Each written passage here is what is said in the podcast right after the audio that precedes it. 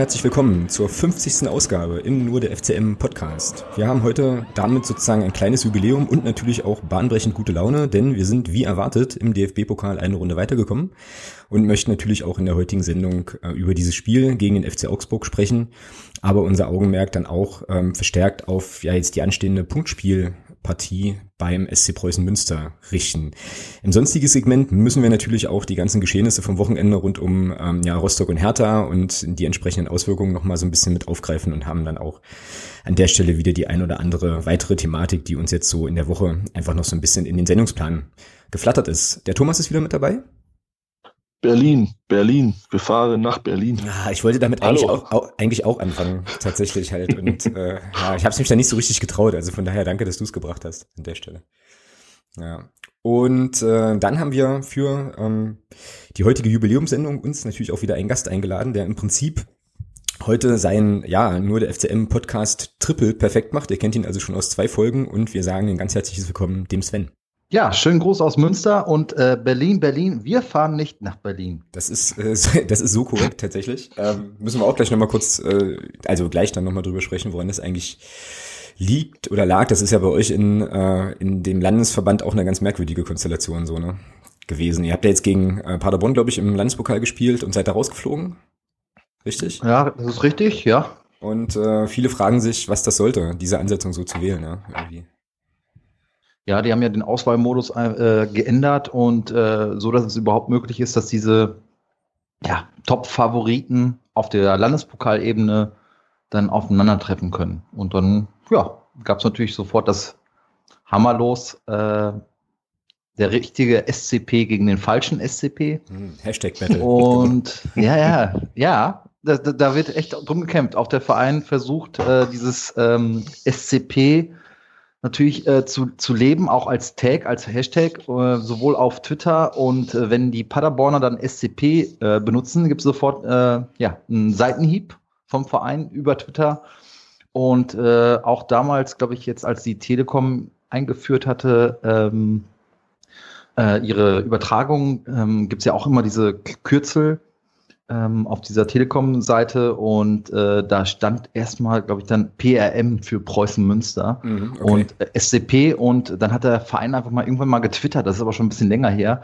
Äh, ja, wir bestehen seit 1906 so nach dem Motto, also 111 Jahre im Vergleich zu, äh, weiß nicht, 15 oder so was, ne? Also von daher mhm, hat man das dann schnell geändert. Also wir, wir, wir leben es äh, und ja, wir sind da raus, ausgeschieden. War auch ärgerlich so die Ansetzung, aber gut, äh, wenn du Paderborn, äh, wenn du im DFB-Pokal willst und den Pokal gewinnen willst auf Landespokalebene, musst du auch Paderborn in der ersten Runde raushauen. Aber die haben genau wie ihr auch einen Lauf. Das ist äh, richtig, das stimmt. Die ähm, sind richtig gut drauf. Bei uns im Landespokal, Thomas, ist das ja so, dass ähm, sozusagen die, die großen, also der große erste FC Magdeburg und diese unbedeutenden Vereine, wie zum Beispiel der HFC und so, erst relativ spät irgendwie technisch erst aufeinandertreffen können, oder? Wenn ich da, bin ich da falsch informiert. Landespokal ist oh, ja nicht so meine starke Seite. Weißt ja auch. Da bin ich ehrlich gesagt auch überfragt, aber prinzipiell bin ich der Meinung, macht das ja eigentlich auch ein Pokalwettbewerb aus, ja, dass jeder gegen jeden spielen kann, egal in welcher Runde. Ja, stimmt auch. Und so soll das, also so soll das meiner Meinung nach halt auch sein. Also ich hätte jetzt kein Problem damit, ähm, die Unbedeutenden aus dem Süden halt in der ersten Runde schon rauszuschmeißen. Ähm, ich glaube, bei uns ist das eher so eine Thematik, dass das gemacht wird, dass der FSA halt im Finale dann auch die größtmöglichen Einnahmen hat. Also das ist so meine Vermutung dabei, dass man da oft halt Magdeburg gegen Halle im Finale hat, weil da hatte der FSA auch noch was davon. Hm, richtig. Das stimmt, okay, aber Landespokal soll ja jetzt in dem Moment erstmal eigentlich nicht so sehr unser Thema sein, sondern ähm, wir steigen mal wieder ganz klassisch ein, so mit der Frage an den Sven, ähm, was gibt's denn so Neues an der Hammerstraße bei euch in Münster, nachdem wir oder seitdem wir das letzte Mal miteinander gesprochen haben in der vergangenen Saison? Äh, auf jeden Fall kein neues Stadion. Okay. Ach stimmt, ja, das war ja, das ist ja so dauert. Ja. Da war ja was, ja. ja genau. äh, Im heimischen Stadion gibt es auf jeden Fall immer noch keine geschlossene Kurve. Ähm, nach wie vor funktioniert der Support auswärts zusammen sehr gut, aber daheim ist alles beim Alten. Ähm, ja, wir haben neue LED-Button bekommen, was man auch sehr geil findet. Ähm, ja, was gibt's Neues? Ähm, wir sind froh, dass wir die letzte Saison gut zu Ende gespielt haben, uns frühzeitig ähm, um diesen Klassenhalt bemüht haben und äh, ja, in der Sommerpause war es recht ruhig. Also was sonst in Münster mal war, war diese Euphorie, ja, neuer Kader. Ich weiß noch, letzte Saison Horst Steffen, mhm, da war genau. ich ja auch sehr euphorisch, äh, was so die Saison anging. Das weiß ich noch äh, ganz gut, wie viele andere auch. Das kannst du dann auch an Social Media, Twitter, Facebook alles ablesen. Und ähm, ja, bei uns wurde viel gespart. Ähm, einige Stellen an der Geschäftsstelle sind ähm, gestrichen worden. Also beispielsweise das Medienteam ist von vier Leuten auf zwei Leuten reduziert worden. Das heißt, es gibt auch keinen Live-Ticker mehr mhm. bei uns. Ähm, okay. Also kohletechnisch ist es bei uns ein bisschen knapp. Ähm, wir würden auch noch ge gerne einen defensiven, ähm, ja, fürs defensive, defensive Mittelfeld was äh, tun, aber ja, Kasse ist halt nicht gefüllt, von daher äh, sind da keine Optionen mehr. Und ähm, ja, es ist auf jeden Fall sehr Sparkurs bei uns angesagt. Und ähm, ja, der Malte Metzel da ist ja jetzt äh, sportlicher Direktor, hat den Carsten Gockel ja in dem Sinne abgelöst. Mhm. Und wir versuchen halt jetzt äh, mit jungen, hungrigen Leuten, also eigentlich das, was die ganze Liga sucht, junge, talentierte, günstige Spieler. Ähm, ja, genauso versuchen wir es dann auch, ne? ähm, da einen guten Kader zu stellen und unsere, unser Vorteil ist, dass der, das Grundgerüst aus der äh, letzten Saison einfach zusammengeblieben ist. Wirklich wesentlich Neues hm, gibt es bei uns eigentlich gar nicht so zu berichten. Hm. Also ich höre jetzt so ein bisschen raus bei dem, was du sagst, dass die Stimmung ähm, eher so ein bisschen gesettelt ist. So, also ähm, ja, also dass man sagt, okay, erstmal gucken so, oder gibt's dann bei euch dann doch schon wieder den einen oder anderen, der sagt halt, äh, ja, dieses Jahr klappt es auf jeden Fall mit dem Aufstieg und so? Ähm, also da wir jetzt, glaube ich, sieben Jahre in der dritten Liga ähm, vertreten sind, was ja schon, schon eine ordentliche Bilanz ist bei zehn Jahren äh, dritte Liga, ähm, muss ich jetzt einfach sagen, dass die Leute ein bisschen, ja, runtergekommen sind und äh, nicht diese Euphorie verspüren. Also man ist da schon sehr geprägt von der Hinserie aus der letzten Saison. Hm, ja, ähm, was aber für Münster ehrlich gesagt ein Vorteil ist, weil ähm, ja, Schwarz und Weiß bei uns sehr, ne, sehr eng beieinander liegen. Das heißt, zwei Siege in Folge und dann träumen sie sofort ähm, vom Aufstieg oder da kann ja was gehen. Das ist dieses Jahr ein bisschen anders. Ist äh, meine Meinung. Also vielleicht mag es ja äh, ein anderer Preußen-Fan anders sehen, aber man ist mit weniger zufrieden. Und äh, auch, ich muss auch sagen, diese Saison haben wir auch keine Glanzleistungen vollbracht, auch wenn wir einen guten Saisonstart hatten. Ähm, aber man ist zufrieden mit dem, was man momentan sieht und hofft natürlich, dass äh, so eine Konstanz reinkommt, die dann auch zu so einer Erfolgswelle führen könnte. Also so eine Sache von Wundertüte, würde ich sagen. Ja, genau. Also die Sache, die du jetzt gerade sagtest, die erste Sache, die du gerade sagtest, ähm, von wegen so nach zwei Spielen gleich relativ euphorisch und so zu werden, ich glaube, das ist so ein bisschen so ein, so ein Phänomen von Traditionsvereinen. Das kennen wir ja auch sofort. Also bei uns ähm, ist das inzwischen ja auch schon so, dass man halt schon auch noch weiß, wo man, wo man mal herkam und so weiter und wie kacke es uns auch immer ging. Aber ich kann mich auch an Zeiten erinnern, wo das bei uns definitiv auch so war. Zwei Siege in Folge und dann war es eigentlich gefühlt schon in der Champions League so. Also es ist wahrscheinlich wirklich, wenn man eben die entsprechende Tradition hat, eben dann auch immer so das, so der Wunsch, der dann immer mitschwingt, ja, ist ja irgendwie klar. Und die andere Geschichte, konstant punkten und so weiter, ganz genau. Also ich glaube, das ist ja das, was in der dritten Liga letzten Endes dann auch die Punkte, die Punkte bringt. Und daher ist es, glaube ich, einfach auch schon eine ganz gute Strategie, in so eine Saison zu gehen irgendwie. Das ist ja bei uns auch eigentlich ganz ähnlich, oder Thomas? Ja, das ist ja bei uns nichts anderes. Das geht ja relativ schnell. Ich meine, sollten wir jetzt wirklich die nächsten zwei, drei Spiele wieder gewinnen, ich glaube, dann ist das Thema Aufstieg bei uns ganz schnell wieder auf dem Tisch und dann ist man wieder unzufrieden, wenn es dann in einem Heimspiel mal in Anführungsstrichen nur eins zu eins ausgeht. Also von daher ist das, glaube ich, bei uns nicht anders als bei euch. Mhm, genau. Ja, ihr habt, ihr habt ja auch das Problem, dass ihr zweimal in Folge Väter geworden seid. Ne? Und äh, das hatten wir ja, bevor ihr aufgestiegen seid, auch, dass wir Väter geworden sind. Und das weckt einfach eine, ja, man sieht ja, was möglich ist. Und das weckt eine Erwartungshaltung, die ist unbeschreiblich, vor allem, aber das Problem ist, dass diese Liga so beschissen eng ist und äh, so ausgeglichen, dass du diesen Erfolg gar nicht planen kannst. Also klar, kann jetzt KSC oder Würzburger Kickers, die können ja noch richtig Gas geben. Äh, keine Frage. Aber man sieht ja auch, wo Vereine mit einem großen Etat aus der zweiten Liga, die können das ja noch ein Jahr puffern, ähm, was die dann alles verpflichtet haben. Also von den Marktwerten her äh, sind das natürlich die haushohen Favoriten für den Aufstieg. Ähm, aber bei euch ist halt der Unterschied, ihr habt so eine kontinuierliche Positivbilanzentwicklung. Wenn ich jetzt Dauerkarten und sowas sehe, mhm. und das, das dieses Gesamtspektrum, das wirkt natürlich dann auch. Und dann muss natürlich auf dem Platz auch was kommen. Ansonsten kriegst du ganz schnell miese Stimmung. Genau. Ja, und das klappt bei uns tatsächlich in dieser Saison ganz gut, aber da kommen wir nachher nochmal drauf. Ich habe da nämlich, ähm, ja, auch aus, aus einer Twitter-Diskussion heraus auch mich nochmal mit den Neuzugängen ein bisschen intensiver auseinandergesetzt, aber das machen wir nachher. Äh, wie ist denn bei euch in Münster eigentlich das Saisonziel? Das offiziell kommunizierte? Es gibt nie ein offiziell kommuniziertes äh, Saisonziel. Ähm, also jetzt nicht von den offiziellen, wo ich jetzt sagen würde, was ich hätte äh, ja irgendwo mal gelesen oder sowas. Ähm, es gab mal vor Jahren eins, das war nach dieser verkorksten Saison, wo wir Vierter geworden sind. Dann wollte man nächste Saison Ziel Aufstieg, ähm, was man auserkoren hatte, auch hochgehen. Und äh, das ging dann voll nach hinten los. Und okay. seitdem hält man sich sehr bedeckt, ähm, wenn es darum geht, Ziele auszusprechen. Ähm, ähm, Benno Müllmann hat mal gesagt, äh, wir werden nicht um den Aufstieg mitspielen, dafür fehlt uns einfach die Qualität. Da hat er auch mit Sicherheit recht, weil wir keine mehr großen Transfers äh, tätigen konnten. Und ähm, ja, wir wollen einfach Kontinuität auch in dieses Team reinbringen. Und wie gesagt, da muss man sagen, das ist auch ein Erbe von Horst Steffen, dass so viele Verträge ähm, größtenteils über zwei Jahre gegangen sind, weil das, was Horst Steffen im Grunde genommen ver, äh, verpflichtet hatte mit den Wintertransfers, die dann Benno Möhmann gemacht hatte, ist das Grundkonstrukt im Grunde genommen noch äh, Horst Steffen zuzuordnen, also mhm. so die ganzen Stammspieler. Ja. Ne? Ähm, ein, zwei sind halt von den Wintertransfers übergeblieben, aber im Grunde genommen ist das das Erbe von Horst Steffen, der jetzt bei Chemnitz ist. Ähm, und von daher wollen wir jetzt gucken, dass wir mit unseren Mitteln da immer eine gute, konstante Leistung auf den Platz bringen. Ja. Wie kommt denn das im Umfeld an, dass der Verein da nach außen hin, ich sag mal, in Anführungsstrichen nichts kommuniziert? Ja, in also Münster, jetzt bei euch Fans zum ja, Beispiel.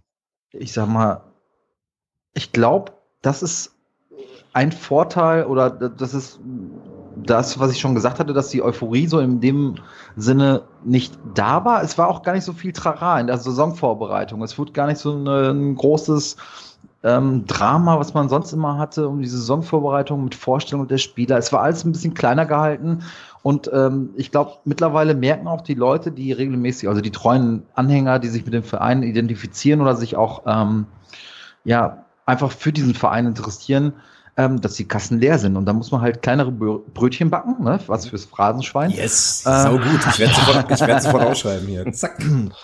Und ähm, ja, ich glaube, das ist so mittlerweile angekommen. Also das, das mhm. hängt immer nach. Diese, diese Euphorie, die du mal hattest und immer dieser Aufstieg und von anderen Trainern wirst du auch mal dann immer als Mitfavorit gesehen. Ähm, ich glaube, man ist so ein bisschen jetzt mal richtig angekommen ähm, und guckt jetzt einfach, was mit den eigenen Mitteln möglich ist und versucht das Maximum halt rauszuholen. Ähm, und die Fans, also wie gesagt, ich habe keinen einzigen jetzt äh, in den Gesprächen gehört, der sagte, ja, Aufstieg oder, ähm, sondern einfach mal abwarten. Wir haben so eine abwartende Haltung und gucken, wohin die Reise geht. Mhm.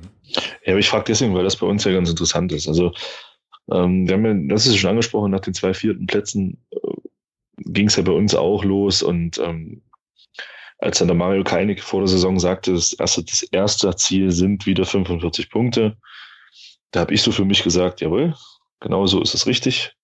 Weil was willst du denn jetzt hier einen Aufstieg rausposaunen und dann startest du vielleicht wie letzte Saison mit zwei Punkten aus den ersten sechs Spielen oder mit vier Punkten aus den ersten sechs Spielen und dann stehst du da. Ja, ja und dann ist die, dann ist die Unruhe da, dann heißt ja, ihr wolltet doch aufsteigen. Ähm, von daher, deswegen frage ich einfach mal, weil das ganz interessant ist, weil bei uns dann ja auch das, die, die Vereinsführung dafür kritisiert wurde, dass ähm, man nicht, offen, nicht offensiv gesagt hat, jawohl, wir wollen jetzt aufsteigen und äh, wir, wir wollen jetzt hier, keine Ahnung, 85 Punkte holen. Ich finde das ganz interessant, wie das halt bei euch dann, also wie das dann auch mal in anderen äh, Vereinen so ist und dass wir da halt nicht alleine sind mit solchen, ich sag mal, bescheideneren Zielstellungen. Ja, oder halt, real, oder halt realistischeren, realistischen Zielstellungen, die halt erstmal davon ausgehen, dass du tatsächlich die 45 Punkte eben irgendwie sowieso brauchst. Das hat ja der Kalnick auch, ne? Also wenn du aufsteigen willst, eben. musst du irgendwann auch 45 Punkte mal geholt haben, plus irgendwie X. Ja, und ich glaube, das tut schon ganz gut, genau. Ich meine, wenn du dann äh, am Anfang einer Saison stehst, ähm, ein Ziel für 38 Spiele, ja, ich weiß nicht, wie viele so Wochen das insgesamt sind, aber dann schon auszurufen, ja, wir wollen aufsteigen. Also äh, ich kann jeden Zweitliga-Absteiger äh, verstehen, der sagt, wir wollen natürlich den Wiederaufstieg haben. Aber das erwartet dann auch jeder in diesem Umfeld, wenn du aus der zweiten Liga runterkommst. Ähm, Aber man muss auch, ja, da könnte ich jetzt wieder eine Phrase äh, vom Spiel, ich, mach, zu Spiel, mach. von Spiel zu Spiel denken. Also von daher, am Anfang, am Anfang musst du halt äh, erstmal gucken, dass du die ersten drei Spiele einigermaßen über die Bühne bringst. Du weißt gar nicht, was, was dein Team ähm, zustande bringt. Ihr seid in äh, Groß Asbach auch bitter untergegangen, ne? Mhm. Ja? Ja. Ähm, wo man auch sagen muss, Groß Asbach hätte auch aus äh, 45 Metern, glaube ich, mal einfach draufhalten können. Ja, das Ding wäre drin gewesen. Klar, die hätten also, auch ne? schießen können, das war völlig Wurst. Also, ja. ja, und äh, von daher, dann denkst du auch erstmal nach so einem Spiel, boah, scheiße. So, und dann hast du aber schon diesen Druck. Da hat doch irgendeiner offiziell was gesagt. Aufstieg. Scheiße. Und es läuft nicht. Und dann machst du, erzeugst du eigentlich unnötig Druck auf die Mannschaft. Ob du jetzt meinst, ja, sie können das äh, verkraften oder sie müssen es verkraften. Es sind trotzdem noch Menschen, die da unten spielen. Und ähm, ja, manche können da halt nicht mit umgehen und du weißt einfach nicht genau, wo dein Team in dieser dritten Liga steht. Ja, und guck dir KSC an oder guck dir Würzburg an oder guck dir jetzt Paderborn an. Ja, hat ja keiner mit gerechnet, dass sie dann auch so einen Höhenflug erleben. Und von daher ähm, kann man dann irgendwann zum Ende mal diesen Joker rausziehen und sagen, okay, jetzt können wir mal so ein bisschen von Aufstieg reden, wenn dieses Team einen Lauf hat. Aber du musst erstmal so einen Lauf erzeugen. Und das ist dann diese Konstanz, die dir in der dritten Liga einfach einen riesen Vorteil gibt. Ja, und Punkte gibt. Genau. Ich erinnere mich da auch noch gut an die äh, Kollegen aus Kiel, vom 1912 FM äh, Podcast, die, meine ich, in der Winterpause auch ähm, letzte Saison auch gesagt haben, naja, in der Rückrunde fängt die Saison eigentlich erst richtig an. So, die waren ja auch ein bisschen, also die waren ja nicht auf dem Aufstiegsplatz zu dem Zeitpunkt und ähm, ganz, haben das ganz richtig irgendwie so gesagt und letzten Endes sind sie ja dann auch hochgegangen. Also ist schon, ist schon genau wie du sagst, ne? Ähm, Genau.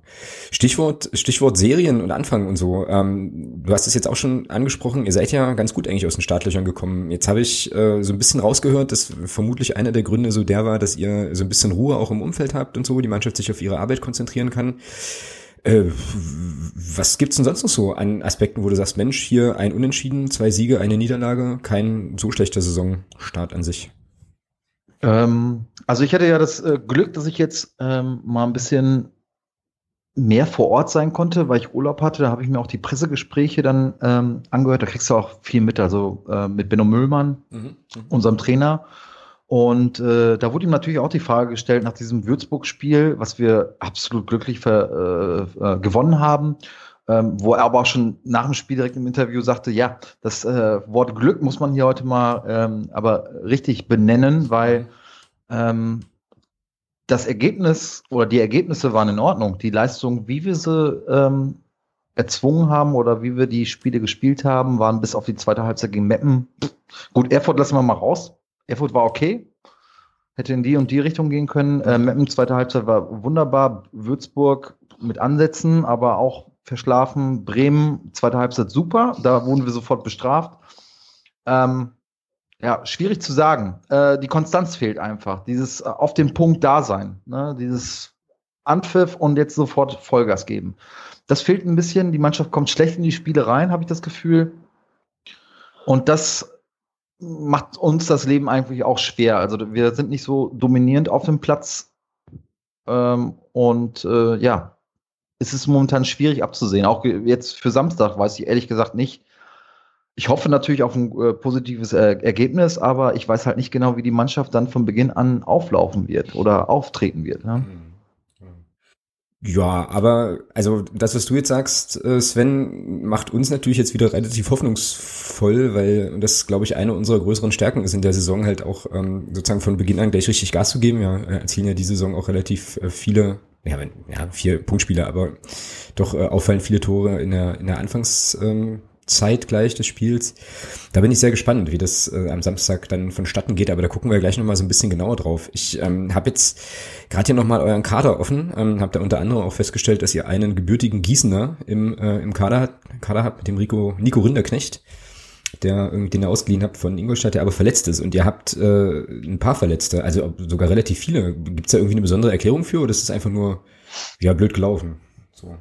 Ähm, also es hat sich schon sehr gelichtet und ähm, also wir hatten vor dem Würzburg-Spiel hatten wir ähm, einen ähm, Virusinfekt in der Mannschaft und ähm, teilweise waren Spieler über eineinhalb Wochen ausgefallen und äh, vor Würzburg weiß ich noch genau bei der äh, Pressekonferenz, dann äh, kam Müllmann sofort mit unserer, unseren beiden Stürmern, beziehungsweise unserem Kapitän Adriano Grimaldi und Tobias Rühle. Die haben sie aber alle wieder kuriert. Mhm. Ähm, Rinderknecht hat jetzt äh, was an der Ferse. Der wird wahrscheinlich gegen Magdeburg auf jeden Fall nicht auflaufen können.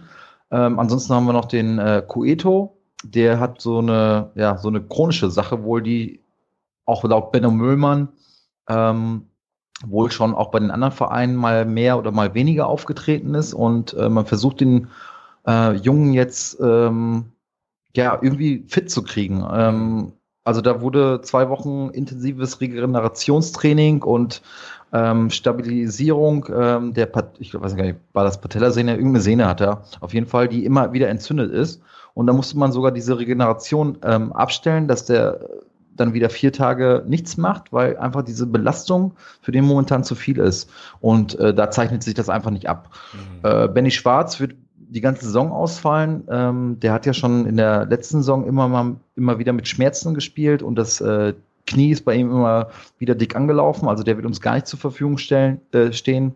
Ansonsten sollten eigentlich alle soweit fit sein. Mhm. Ja, der Coeto, ich habe gerade mal geschaut, ist ja auch erst irgendwie 21. Ja, das ist natürlich dann schon so eine richtig ätzende Verletzung, wenn das so eine, also eine Knochenhaut, Knochenhautsache ist. Übelst doof. Irgendwie kann man ja nur, ähm, ja, bei aller Konkurrenz und so weiter, dem Jungen ähm, die Daumen drücken, dass das irgendwann mal, irgendwann mal wieder gut wird, ne? dass der vernünftig wieder kicken kann. Also ich, ich jetzt nur so äh, unter uns, ich werde auch keinen Namen nennen, aber ich habe mit einem Preußenspieler äh, gesprochen, ähm, der hatte dann auch eine längere Verletzung und er sagte, er hätte äh, von den weiß nicht, 35 Spielen hätte er 32 unter Tabletten gemacht. Und dann hat es irgendwann mal richtig geknallt. Ja, klar, ja, klar.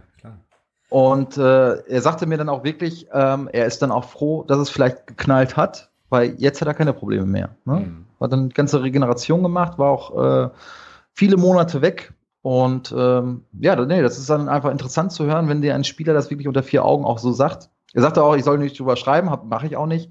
Ähm, aber es ist einfach äh, interessant, wie sehr die Spieler dann auch spielen wollen. Also das ist natürlich deren Beruf, aber was die auf sich auch, auch auf sich nehmen, ne? auch körperlich. Und von ja. daher ähm, war ich da echt schon erstaunt. Ich kenne das auch noch vom anderen Preußen-Spieler, was äh, ein guter Kollege von mir mittlerweile geworden ist, äh, der aber auch nicht mehr aktiv bei Preußen Münster spielt. Äh, und bei dem war das genauso. Also Tabletten bei äh, Fußballspielern, das ist schon echt äh, gang und gäbe. Mhm. Ja, ist auch relativ bedenklich, ne, weil da wahrscheinlich dann auch, äh, ja, weiß ich nicht, so vertragliche Situationen im Hintergrund stehen. Wenn du jetzt einen stark leistungsbezogenen Vertrag hast zum Beispiel, ähm, kann ich mir schon vorstellen, dass du dann ähm, so in die Situation kommst, ja, vielleicht auch Sachen zu machen, die für den Körper nicht unbedingt, äh, unbedingt so gut sind und dann vielleicht eher zur Tablette greifst, als zu sagen halt, okay, ich setze jetzt mal aus und kuriere das richtig, ja. Ja, richtig. Ja, ist schon nicht so geil. Ja. Naja, jetzt war am Wochenende DFB-Pokal. Ähm, Preußen Münster hat da nicht agiert. So, ähm, was habt ihr am Wochenende gemacht? Wir? Ja. Also. Äh, die Jungs hatten spielfrei. Ah, okay. Beziehungsweise ähm, hatten generell frei. Samstag und Sonntag wurde den äh, Jungs freigegeben, weil das ähm, Landespokalspiel gegen Paderborn war ja am Mittwoch. Ja. Genau. Bisschen also, abschalten und wenn man Instagram verfolgt hat, sind die Jungs dann ein bisschen verreist. Sehr gut. Genau. Ähm, ja, also es haben ja dann einige Mannschaften, ich hatten irgendwie, glaube ich, auch Landespokalspiele, dann gab es irgendwie auch Testspiele, aber der äh, SC Preußen Münster hat dann also auf äh, Ruhe und Regeneration gesetzt. Genau. Das ist spannend. Das wird uns wahrscheinlich im Segment drei dann nochmal so ein bisschen beschäftigen, weil ich da auch ähm, so die ein oder andere Überlegung auch nochmal dann dann hab, wo der Thomas dann wahrscheinlich sofort die Hände über den Kopf zusammenschlägt und sagt, Gott, das ist der ahnungslos, aber äh, ja, okay. Dann würde ich sagen, ähm, machen wir ja Teil eins an der Stelle einfach mal zu und äh, versuchen nochmal elegant den Schwung mitzunehmen äh, aus ja dem Stichwort DFB-Pokal für unsere ähm, ja für den Rückblick auf unsere Partie gegen Augsburg. Der Thomas hat hier in unserem Sendungsplan ganz euphorisch ganz, ganz viele Stichpunkte eingefügt und äh, le leg mal los. Äh, ja, Pokal gegen Augsburg. Erwartet ist eingetreten, aber was gibt's sonst noch zu sagen? Ja, ich war halt von der Art und Weise überrascht. Also ähm, das Ergebnis ist 2-0 ist eine Geschichte, aber ich fand es halt beeindruckend, dass man dort einen Bundesligisten, ich sag mal, über 70, 75 Minuten wirklich im Griff hatte. Und ähm, das hat mich wirklich überrascht. Also das hätte ich, damit habe ich im Leben nicht gerechnet, dass wir das, dass wir das so bestreiten, das Spielen. Und ja, es war einfach, ja, ich fand es einfach toll und habe mich da auch zwei Tage nach dem Spiel noch nicht einbekommen über dieses Spiel, weil es einfach so genial war. dass man da auch taktisch die, da die wirklich komplett ausgecoacht hat und also grandios. Mhm. Ja. ja. Es fühlte sich phasenweise, habe ich dann so in, in der Rückschau nochmal überlegt, es fühlte sich phasenweise tatsächlich an wie ein Ligaspiel, wo wir einfach die bessere, die bessere Mannschaft waren. So, also ich hatte bis auf ein paar Szenen so, wo es einfach klar ist, dass Spieler auf dem Niveau dann eben auch bestimmte Sachen äh, technisch und so weiter besser lösen. Eigentlich jetzt überwiegend eigentlich so nicht das Gefühl, dass das jetzt ein, ein Klassenunterschied ist, großartig so, sondern dass wir das einfach äh, ganz, ganz sauber und gut bestritten haben. Ja, also ich bin da immer noch, ich rätsel da immer noch so ein bisschen und weiß auch noch nicht so richtig, äh, was ich damit, was ich davon halten soll. Mir macht das auf eine positive Art und Weise irgendwie auch so ein bisschen Angst. Aber es ist natürlich auf jeden Fall cool. Also ich bin da völlig bei dir zu sagen, ähm, ganz, ganz starke Leistung, die einen schon beeindrucken kann. Ja. Sehr coole Geschichte. Spielerkritik MDR hast du jetzt hier noch auf der Liste. Das äh, bezieht sich auf den MDR-Podcast, ne? Ja, genau. Ja, kann ich teilen. Also sehe ich, sehe ich genauso. Nur ich bin halt der Meinung, ähm, in dem Spiel irgendjemanden als besten Spieler zu bezeichnen. Ich weiß nicht, also da haben eigentlich alle, die auf dem Platz standen, haben eine überragende Leistung gebracht und äh, das ist so das Einzige, wo ich sage, da gehe ich halt nicht mit. Also für mich war an dem Tag wirklich der Star, die Mannschaft plus Trainerteam, äh, was da eben auch diese Taktik ausgearbeitet hat und dass das halt auch so funktioniert hat und die Mannschaft das so umgesetzt hat, ist mhm. einfach überragend gewesen. Ja. Ich glaube, was so ein bisschen meine, äh, ja, ich, soll ich mal sagen, also meine, mein Erstaunen so speist, ist so ein bisschen die Frage, war das jetzt eine Leistung, die wir da gesehen haben, die reproduzierbar ist? Also ist das sozusagen das, was die Mannschaft in dieser Saison potenziell kontinuierlich zu leisten imstande ist? Oder war das schon in Anbetracht auch des Gegners und des Klassenunterschiedes und so weiter auch nochmal nochmal eine Steigerung nach oben so. Weißt du, was ich meine? Also wie, wie, würdest, mhm. wie würdest du das einschätzen? Ist das sozusagen unser Spiel und ist es einfach so gut, dass wir auch einen Bundesligisten damit, äh, damit beschäftigen können? Oder ja, ja, genau. Oder ist es einfach, keine Ahnung. Ja, scheinbar schon, sonst hätten wir, scheinbar schon, sonst hätten wir ja nicht 2-0 gewonnen. Also ähm, ob man das jetzt über eine ganze Saison so aufrechterhalten kann, wage ich zu bezweifeln. Also der, äh, das Sven hat ja schon gesagt, die Saison hat viele, viele Spiele und ähm, jetzt gehen wir mal vom Idealfall aus, dass wir vielleicht das Zweitrundenspiel auch noch gewinnen. Äh, kommt noch eins dazu, dann kommt der Landespokal noch dazu. Von daher glaube ich nicht, dass du so ein brutales Tempo, wie du es da über 90 Minuten gegangen bist, das kannst du nur punktuell abrufen. Also zumindest für ein Spiel, also über, über die ganze Dauer von 90 Minuten. Das ist ja auch das, was der Jens Hertel nach dem Spiel gesagt hat, dass er selber auch überrascht war, dass die Mannschaft über 90 Minuten dieses Tempo gehen konnte und gegangen ist. Und ähm, von daher denke ich nicht, dass das, ähm, dass das jetzt das Spiel ist, was wir über einen längeren Zeitraum machen können. Aber man sieht ja schon, das Spiel in Meppen hat es gezeigt. Und auch das letzte, ähm, das letzte Heimspiel jetzt Würzburg. vor dem, vor dem, das Würzburg-Spiel hat es ja auch gezeigt, ähm, dass wir, dass die Mannschaft in der Lage ist, halt auch so, ein, so ein Spiel dann auch mal zu verwalten. Mhm, ja. Und das ist das, was mir halt absolut Hoffnung für die Saison macht jetzt, dass man sieht, die Truppe ist wirklich in der Lage, hohes Tempo zu gehen, aber dann auch, wenn es nicht erforderlich ist, halt auch zu sagen, okay, wir nehmen jetzt raus, lassen den Gegner kommen, aber sind defensiv immer noch so stabil, dass es eben nicht wirklich gefährlich wird. Ja, und das macht schon Spaß, das so zu sehen. Also diese ganze Entwicklung, die sich da jetzt so, die da jetzt so kam in den letzten Monaten, das ist schon beeindruckend. Ja, also diese berühmte Balance halt, ne? Also so zwischen ja, auf die Tube drücken oder eben halt wissen, wann man auch mal einen Gang rausnehmen kann und so, das stimmt. Und naja, zum Pokalspiel war halt, glaube ich, keine Gelegenheit, einen Gang rauszunehmen, weil ich glaube, dann hätte ähm, Augsburg schon durchaus auch ähm, zuschlagen können so. Und vielleicht ist das auch nochmal so ein bisschen so der Unterschied zur Liga, dass man in der dritten Liga sich auch eine Phase leisten kann, wo man vielleicht doch mal zehn Minuten oder ein bisschen länger irgendwie, ja, ein, zwei, drei Gänge, na, zwei Gänge runterschalten kann. Genau. Ja, die Spielerkritik vom MDR, weil wir damit ja angefangen haben, die äh, teile ich definitiv auch und bin auch bei dir zu sagen, Mannschaft hat das, äh, hat das großartig gemacht, aber ich finde schon, trotz aller mannschaftlicher Geschlossenheit und so, dass man den Mario Seidel, unseren äh, eigentlich dritten Keeper, da an der Stelle schon auch nochmal hervorheben muss, so, weil der ja mehr oder weniger spontan nochmal in die Mannschaft gerutscht ist und dann vor der Kulisse in so einem Spiel seinen ersten Auftritt hat, äh, nachdem er, glaube ich, über ein Jahr äh, nicht mehr in einem Punktspiel unterwegs war und dann mit einer dermaßen Arschruhe und völligen Selbstverständlichkeit seine Vorderleute dirigiert, dann noch die ein oder andere Geschichte mega gut klärt und so weiter und da halt einen Auftritt hinlegt, wo du dir denkst, okay, der spielt schon fünf Jahre Stamm bei uns, ja. Das finde ich schon eine Sache, die man, die man da an der Stelle nochmal explizit erwähnen muss. Also mich hat der Mann unfassbar beeindruckt und vor allem, wenn man den dann hinterher so gesehen hat, hat er auch diese ominöse Man of the Match Auszeichnung bekommen und so weiter. Also immer wenn ich den sehe, wirkt es für mich wie einer, der sofort wegläuft, wenn du Bu sagst. So, weißt du? Also der ist ja so ein bisschen so, so, so, so ein kleiner, netter Typ, aber was der da abgezogen hat, abgeliefert hat, äh, also Chapeau. Ja, sicher, keine Frage, um Gottes Willen. Also ich wollte jetzt auch nichts irgendwie schlecht reden, ja. Kein, also, ähm, aber ich bin schon der Meinung, dass klar, Seidel hat er wirklich überzeugt, aber alle anderen auch. Also ja, klar, genau. Mario Seidel hätte nicht so gut ausgesehen in dem Spiel. Ich sag mal, gefährliche Bälle kamen zwei, die hat er gut gehalten.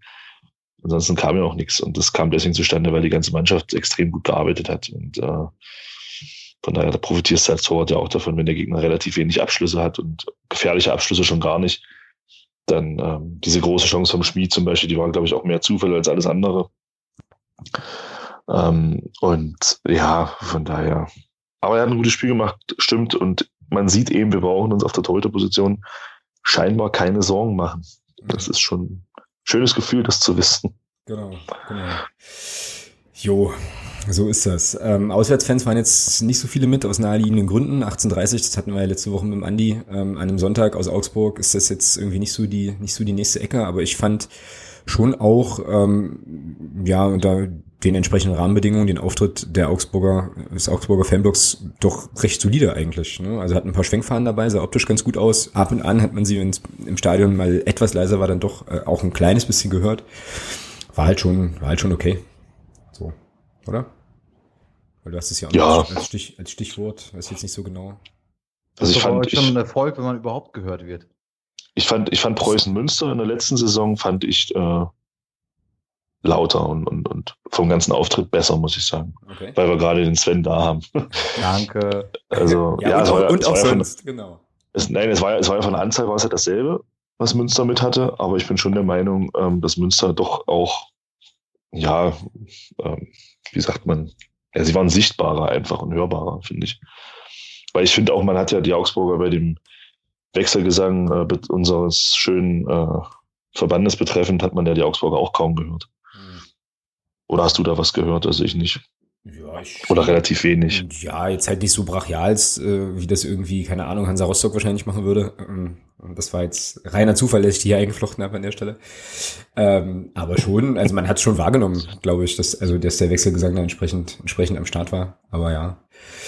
Ähm, genau. Ja, bei uns ansonsten auf der Heimseite wieder überragende Stimmung. Also ich glaube, aus Augsburg kam dann auch mal so das, der ein oder andere Kommentar noch, äh, ja, dass das schon so das lauteste, das lauteste Stadion war, was man ähm, was man so kennt. Und es ist, es ist mir heute in die Twitter-Timeline gespült worden. Es gibt noch einen, einen, ganz coolen Text, den werde ich mal auch noch verlinken hier in unseren schönen Show Notes von einem, ich glaube, das ist ein Groundhopper, der äh, das, dem Spiel beigewohnt hat und der irgendwie sich ein bisschen, ja, mit dem Augenzwinkern beklagt hat, dass das halt an Körperverletzung äh, das grenzt, wenn man irgendwie, die, also wenn man diese Lautstärke über 90 Minuten ertragen muss. Es tut uns furchtbar leid.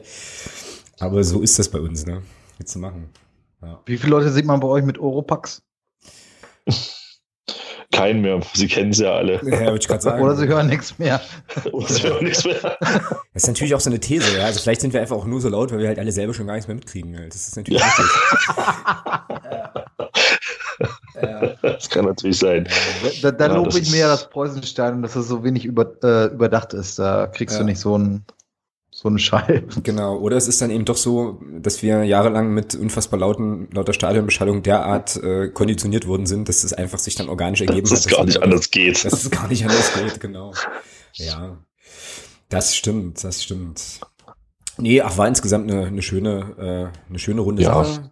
Und wie gesagt, hinterher gehst du so aus dem Stadion und denkst dir so, ja, das war halt überzeugend ne, gegen den verdammten Bundesligisten. Das ist schon, schon krass. Ich wünsche natürlich den Augsburgern jetzt trotzdem, dass sie äh, dann europäisch spielen in der kommenden Saison und so und dass es sich vielleicht, dass die, die Geschichte sich für uns und äh, und für Augsburg natürlich wiederholt. Also wir dann am Ende ähm, aufsteigen und Augsburg dann gerne in die Europa League kommen kann. Steigen wir denn jetzt wieder auf? Ist ja noch so eine Frage, die die auf deiner unserer Liste. Ja, wenn man wenn man nach der Serie, nach dem Gesetz der Serie geht, müssen wir ja aufsteigen. Also. Ja. Ich bin ja ganz froh, dass Nils Butzen nicht getroffen hat, weil das bedeutet hätte, dass wir wahrscheinlich alle anderen Saisonspiele souverän gleich gewonnen hätten und dann wahrscheinlich schon zur Winterpause aufgestiegen wären, weil das ist ja auch so, ein, so, ein, so eine Regel, so ein äh, Fakt. Ne? Wenn Nils Butzen trifft, steigen wir auf. Das hat er sich also noch so ein bisschen aufgespart, was ich ganz gut finde. Ähm, ja, mal gucken. Also ich, ja, wäre natürlich cool, wenn sich die, auch diese Geschichte wiederholt, zumal auch ausgerechnet Christian Beck dann wieder getroffen hat. Ne? Ähm, ja, gucken wir mal. Für den jungen Ja, ne, das mit Christian Beck ist natürlich eine tolle Geschichte. Ja. Das äh, ausgerechnet gegen, gegen Augsburg wieder trifft, ist natürlich ein Riesending. Ja, ja na, und vor allem äh, finde ich es schön, dass es jetzt für ihn endlich mal wieder äh, geklappt hat so, weil er hat sich das einfach auch mega verdient, auch durch die ganze Art und Weise, wie er jetzt in den letzten Spielen da aufgetreten ist und dafür die Mannschaft geackert hat. Ich habe das ja auch an der einen oder anderen Stelle schon geschrieben. Es ist einfach schon geil, dass er sich da jetzt nochmal noch mal gekrönt hat und belohnt hat, wobei man schon auch dazu sagen muss, ich bin ja immer noch nicht so richtig sicher, ähm, was das da vor für eine Aktion von Dennis Erdmann war. Also für mich sieht das im Nachhinein ja immer noch so aus, als hätte er sozusagen den Ball eigentlich über die Linie drücken wollen und klärt ihn aber gleichzeitig aus. Ähm, Nein, ja, der, hat den, der hat den Abwehrspieler irritiert. Ach so, okay, alles klar. Das war so geplant. Der ja, hat verstehe. gesagt, ich orientiere den jetzt und der Christian Beck haut das Ding dann halt unter die Latte. Ja, sau gut. Also er hat alles richtig gemacht in dem Moment. Genau. Ja, sowieso, bester Mann. Hat ja auch nur 14 Minuten, nee, 15 Minuten gedauert, bis er seine erste gelbe Karte hatte. Wir haben es ja tatsächlich physisch gestoppt, ne? Also ich in dem Fall. Du, ja. Ja, ja, ja. Ach ey, so. Ähm, Wunschgegner für die zweite Runde. Gelost wird am Sonntag, meine ich. Ähm, wen wünschst du dir denn? Union. Okay, ist eine Ansage. Also ich äh, wünsche mir eigentlich Dynamo. So.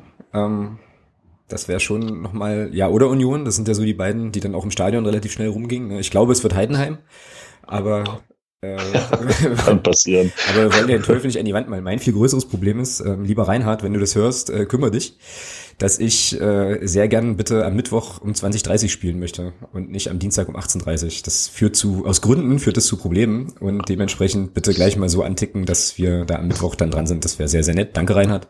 Großartig. Guter Mann. Genau. Das müsste doch bei Ach, dir heißen. Jetzt weiß ich, warum ihr den Podcast macht. Warum? Welche Leute beeinflussen. Ja, natürlich, natürlich. Wir sind ja vertraglich, wir sind ja vertraglich verpflichtet, äh, genau. Du sprichst hier mit dem, du sprichst hier mit dem, mit dem besten Freund von Herrn Grinde. Also das ist, äh, du musst mal sein Telefon sehen. Da ist jeder Kontakt mit einem, mit einem Bild von, von Reinhard Grinde hinterlegt, dass er den immer sieht, wenn er angerufen wird. Mhm.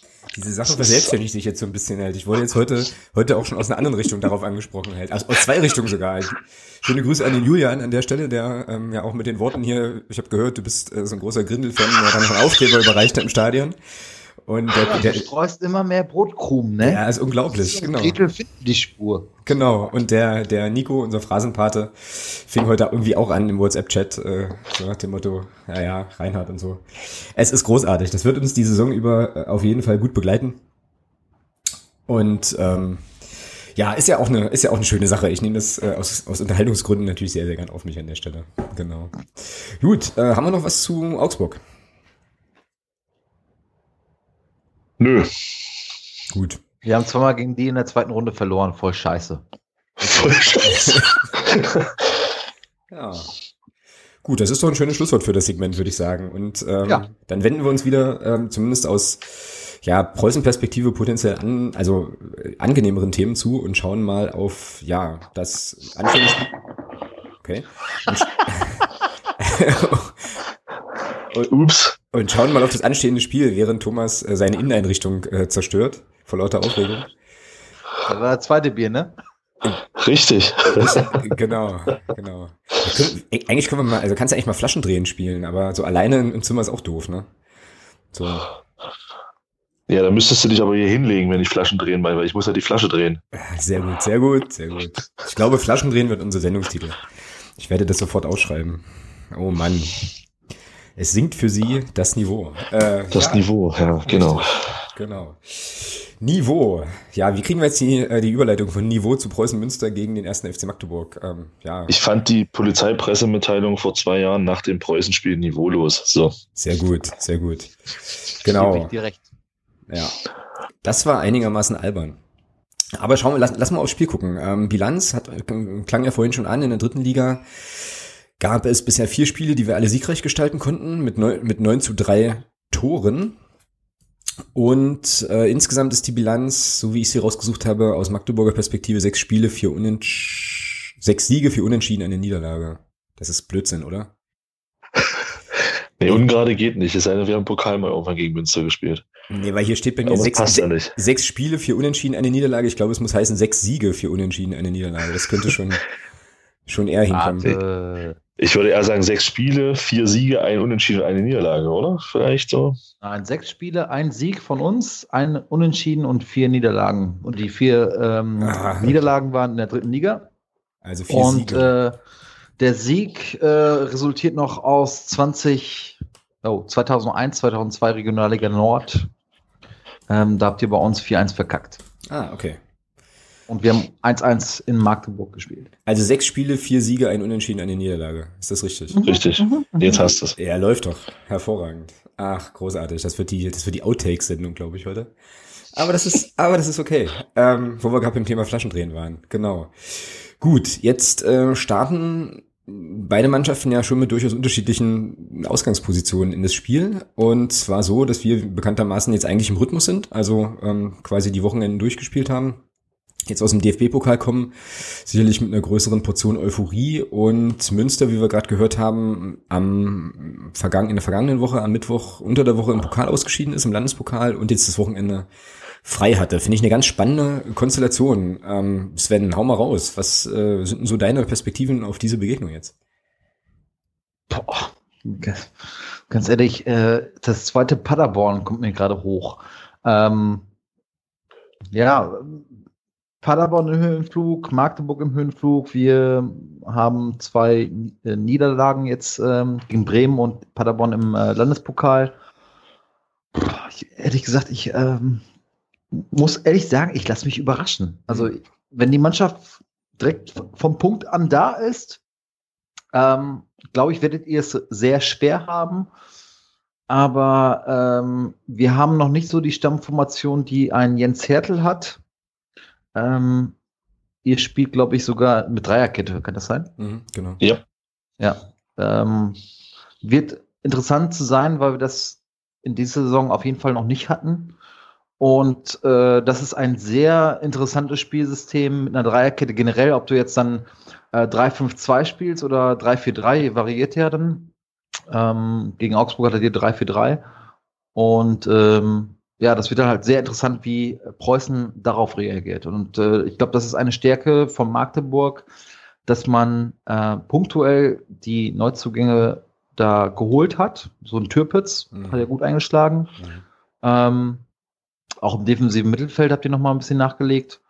Ähm, aber im Großen und Ganzen steht eure Mannschaft. Und bei uns auf dem Außenbahn steht sie halt noch nicht. Da rotiert halt äh, der Benno immer mal wieder. Prost. Nummer, Nummer drei an der Stelle, sehr gut. Ja. Also, wie gesagt, schwer zu sagen. Ähm, was erwarte ich? Ja, ich erwarte hoffentlich ein enges Spiel. Ob es das dann wird, werden wir sehen. Ja. Und es wird, glaube ich, wettermäßig. Ich habe jetzt auch so ein bisschen so den Blick auf, äh, auf Münster. Wird es auch, glaube ich, nicht so geil. Ne? Also irgendwie habe ich gesehen, 17 Grad maximal, wobei es zum Fußballspielen eigentlich ganz cool ist. Aber zum Fußball gucken im August jetzt nicht unbedingt. Und Sei froh, dass es trocken bleibt. Ja, hoffen wir mal. hoffen wir mal, dass es trocken bleibt. Ähm, genau. Also ich habe 19 Grad und äh, kein Regen und ja. Ja, das nehmen wir. 18 Grad zum Spiel. Das nehmen wir. Das ist besser als meine App, die ich hier habe. Die äh, ist doof. Genau. Das Thomas. erinnert mich irgendwie an Otto Walkes. Ja, ob warm oder kalt, das hängt vom Wetter ab. Ja. oh, weia. Dafür möchte ich dir gerne eine Phrase gut schreiben, bitte. Nicht das darf. Mach das. Sehr gut, sehr gut. ähm, ich glaube übrigens auch, dass Nico und Christian, unsere beiden Phrasenpaten, ähm, jetzt inzwischen schon ähm, ganz beruhigt sind, dass wir über das, äh, also durch das Pokalsegment durchgekommen sind, ohne unfassbar viele Pokalphrasen jetzt hier auf unserer Liste zu haben. Ja, das ist äh, ja auch, auch eine Leistung, kann man auch mal sich virtuell auf die Schulter klopfen an der Stelle. Genau. Thomas, ähm, wie machen wir es in dem Spiel? Ich bin ganz gespannt, aber du bist der Fußballexperte und du musst uns jetzt sagen, no. was, was passiert. Sagen was passieren wird. Oh je. Ja, wir spielen 11 gegen 11 und mal gucken, ob es dann am Ende reicht. Ja, also nein, also ich denke, äh, Münster hat ein bisschen Brase. was gut zu machen. 11 gegen 11. Na gut. Findest du? Okay. Ja. Ich, ich denke, Münster hat ein bisschen was gut zu machen. Ähm, die Niederlage gegen Bremen, auch wenn sie, ich denke mal, aufgrund der zweiten Halbzeit schon sehr unglücklich war. Ähm, und auch die Niederlage gegen Paderborn, da kann ich jetzt nichts zu sagen, da habe ich nichts von gesehen, da kann das Sven mehr zu sein. Ähm, das denke schon, dass das so ein bisschen, dass es auch nagt an der Truppe. Und so ein Heimspiel, sie wollen dann natürlich auch was zeigen. Es kommt eine Mannschaft mit Ambitionen, da kann man natürlich auch ein bisschen mehr zeigen. Ich denke mal, Stadion wird auch relativ voll werden bei euch am Wochenende.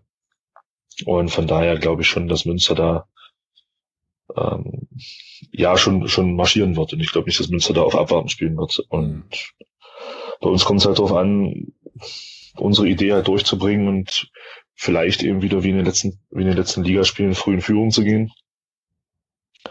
Und dann eben auch ähm, so ein bisschen den Druck auf Münster zu erhöhen und dann zu zeigen, okay, dann kommt man, dann kontern wir euch ein bisschen aus. Und, also das wird interessant zu sehen, wie unsere Mannschaft da agieren wird, aber ich denke, dass der Jens Hattel von der taktischen Ausrichtung her da nicht viel ändern wird und äh, schon auch so weiterspielen wird, wie er das auch in Meppen und auch gegen Würzburg gemacht hat. Ja, das sehe ich, das sehe ich eigentlich ganz ähnlich. Von der taktischen Ausrichtung her bin ich nicht ganz sicher, aber da gucken wir gleich nochmal drauf. Ähm, was für eine Rolle spielt denn der Pokalerfolg jetzt? Es ist ja immer so ein bisschen so die Gretchenfrage. Ist das jetzt so, dass man da irgendwie mit massiv breiter Brust äh, aufläuft und sagt halt hier, wenn wir Augsburg schlagen, dann hauen wir alle anderen sowieso weg? Oder ist das eine Sache, wo man als professioneller Kicker dann so professionell ist, zu sagen, halt hier die nächste, oh, Phrase, die nächste Aufgabe ist dann halt die schwerste? Ja, das wird bei mir, also ich glaube nicht, dass bei mir, bei mir ins Hattel passieren wird, dass du als Spieler dich jetzt hinstellst und sagst nach einem 2-0 gegen Augsburg so, naja, das wird jetzt ein Selbstläufer. Hm. Also ich glaube, da wird, da wird der Jens Hattel schon versorgen oder schon gesorgt für, schon für gesorgt haben jetzt im Training, dass da alle sich jetzt voll auf Münster konzentrieren und äh, dass da dieses Augsburg-Spiel schon komplett raus ist aus den Köpfen. Hm. Ja. Fakt ist aber, ich denke mal, da kann man auch als jemand sprechen, der äh, nur auf Kreis oder vielleicht noch Bezirksebene gespielt hat. So, die gibt dir natürlich unheimlich Selbstvertrauen. Ähm, du hast einen Bundesligisten nicht nur geschlagen, du hast die ja im Griff gehabt. Ja, es war ja nicht so, dass du das Ding glücklich mit 1-0 gewonnen hast oder mit 2-0, sondern du hast die ja im Griff gehabt. Und das gibt natürlich schon Selbstvertrauen. Und das weiß auch Münster. Ähm, und von daher glaube ich schon, dass das definitiv ein Vorteil sein wird, dass du am Samstag halt so, oder am Sonntag so ein Spiel hattest und den Gegner auch geschlagen hast, weil von Belastung möchte ich jetzt in dieser Saisonphase noch nicht sprechen. Das ist mhm. alles, das ist alles noch äh, im Rahmen und ich glaube, die Spieler sehen das auch so, die spielen, glaube ich, auch lieber als sie trainieren und von daher sehe ich da jetzt keinen Nachteil, dass äh, Münster am Wochenende frei hatte oder also das wird da, glaube ich, überhaupt keine Rolle spielen. Mhm. Sven hat man eigentlich in, äh, in Pader, äh, Quatsch, in Münster, Entschuldigung, äh, hat man eigentlich in Münster so ein bisschen auch mit einem halben Auge das Pokalspiel vom FCM verfolgt, vielleicht auch so ein bisschen vor dem Hintergrund, na, vielleicht geht's da ja Verlängerung mit Elfmeterschießen, vielleicht kostet, kostet das Körner oder so, oder war das jetzt gar nicht so Thema am Wochenende? Also, ähm, wenn ich jetzt alle WhatsApp-Gruppen sowas nehme oder mich mit den Leuten unterhalten habe, da war das kein Thema. Okay. Also das wurde jetzt nicht behandelt. Ja, das ging mir nämlich so ein bisschen durch den Kopf, ähm, als es als das Spiel sich dann doch dem Ende entgegenneigte und ich so dachte, naja gut, ähm, Verlängerung könnte jetzt schon auch eintreten. Also ich habe da schon kurz drüber nachgedacht, dass das vielleicht auch für die Partie dann, äh, für die Ligapartie nee. heißt. Aber Dafür ist der Zeitraum zu groß zwischen den Spielen. Ja, ne, das ist wenn eine Woche. Also wenn das Spiel gegen Münster, wenn das Spiel gegen Münster heute gewesen wäre, dann sehe ich das aus, so dann wäre das sicherlich ein Faktor gewesen. Aber nicht, wenn du, wenn du sechs Tage dazwischen frei hast oder fünf. Das macht dann keinen Unterschied. Ja, okay. Nicht in der jetzigen Phase der Saison. Das mag am, das mag am Saisonende, mag das anders aussehen, aber nicht jetzt. Das kann ich mir nicht vorstellen, dass das äh, kräftemäßig eine Rolle spielt. Ja. Ist im Grunde wie ein Ligabetrieb. Genau. Eben. Von genau. vom Rhythmus her ist es so, genau. Das stimmt. Gut, dann ähm, ja, ist natürlich die spannende Frage. Ach so, nee, ich habe jetzt noch gar nicht meinen Senf noch dazugegeben, aber im Prinzip klang es schon durch. Also mh, mm, ja, ich glaube schon auch, dass wir da mit breiter Brust auftreten können und auch werden, auf jeden Fall. Und äh, wenn man jetzt die letzten Spiele, die letzten Ligaspiele von uns sieht, dann haben uns ja die frühen Tore schon durchaus immer gut in die Karten gespielt, weil ja dann auf jeden Fall der Gegner kommen musste. Und ich bin gespannt, was passiert. Ja, wobei, das haben wir jetzt gegen Augsburg ja auch gesehen, was passiert, wenn es lange, wenn es lange unentschieden steht. Von daher, ähm, ja, werden wir es werden wir es wieder sehen. Für mich ist das jetzt schon auch nochmal so ein kleines Knackpunktspiel, einfach auch zu gucken, ähm, ja, wie, wie die Truppe jetzt den Switch vom Pokal zu Liga ähm, wieder hinbekommt. Ich mache mir da große Sorgen eigentlich nicht, aber das ist schon auch nochmal eine Geschichte, die vielleicht dann nochmal interessant ist. Auf jeden Fall wird es ein Thema, bin ich mir sehr sicher, wenn wir das Spiel möglicherweise nicht erfolgreich äh, bestreiten, dann gibt es mit hundertprozentiger Sicherheit den ersten oder die, den einen oder anderen, der dann sagt halt hier, naja klar, jetzt nach dem Pokal wieder die Ernüchterung und so weiter. Also die Schlagzeilen sind bestimmt schon vorbereitet, aber vielleicht tut die Mannschaft ja auch einiges dafür, dass die gar nicht erst aus der Schublade geholt werden müssen. An der Stelle. Genau, dann würde ich sagen, schauen wir mal auf die äh, Aufstellung Sven, wie geht ihr ins Spiel?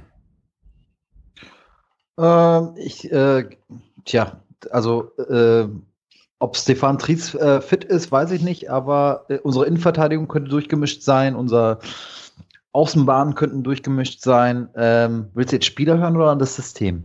Äh, na, also die Aufstellung, also quasi Spieler, genau. Und daraus ähm, ergibt sich ja dann quasi das System auch in der Regel.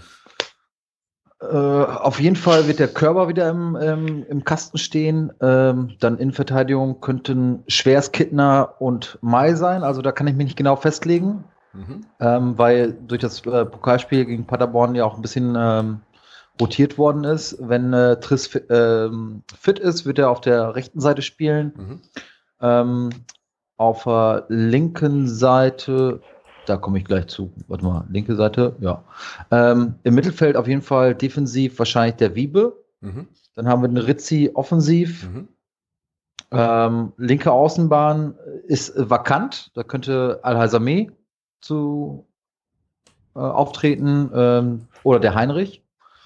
Ähm, auf der linken Seite, glaube ich, im defensiven Bereich würde es wahrscheinlich der Fabian Menig dann wieder sein, der dann äh, spielt. Und ja, im Sturm, ähm, beziehungsweise rechte Außenbahn, Mittelfeld äh, Rühle und im Sturm dann äh, Grimaldi und dahinter Kubilanski. Mhm.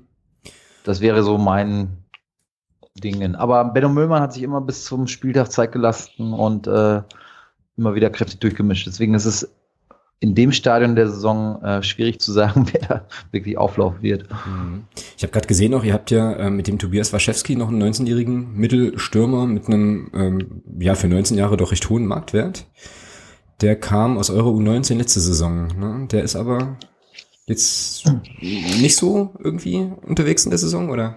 Ein geiler Typ, mhm. auf jeden Fall. Also äh, ein Spieler mit Potenzial. Ich vergleiche den immer ein bisschen mit ja, so Thomas Müller, also der ist immer genau da, wo man ihn nicht erwartet. Und ähm, sehr stark am Ball, geht in die Zweikämpfe. Also mit seinem Alter ist der ähm, sehr selbstbewusst und der traut sich einfach was zu. Der geht da einfach rein. Also ohne groß nachzudenken, hat man das Gefühl.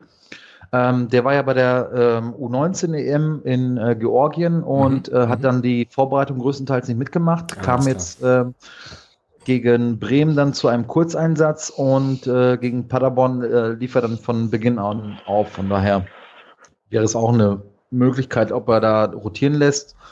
Ähm, weil ich letztens jetzt noch gelesen habe, dass äh, Grimaldi angeschlagen ist, aber was da genau ist, kann ich nicht sagen, weil es nirgendwo definiert worden ist, was er jetzt genau hat. Aus Magdeburger Perspektive finde ich das jetzt nicht so schlecht, wenn der Grimaldi nicht spielt. Ich finde das nämlich eigentlich ein saugeiler Stürmer der äh, gegen uns ja auch immer ganz gut ausgesehen hat und ich meine auch äh, irgendwie schon auch mal getroffen hatte in der Drittliga-Historie gegen uns. Aber ja, wenn er dann halt noch so jemanden auf der Bank habt, ist es wahrscheinlich auch egal und ich nehme mal stark an, dass sich dieser Marktwert hier bei Transfermarkt, das ist ja eh immer so eine Sache, ne? aber bei dem Warschewski, der sich, der speist sich vermutlich auch aus dieser äh, Nationalmannschaftsnominierungsgeschichte dann. Ist mir halt ja, das hat halt einiges beflügelt. Ähm, mhm. Im Moment steht äh, zur Debatte, dass man halt mit ihm verlängert. Mhm. Und äh, da sollen jetzt wohl Signale von seinem Berater oder beziehungsweise von Waschewski selber gekommen sein.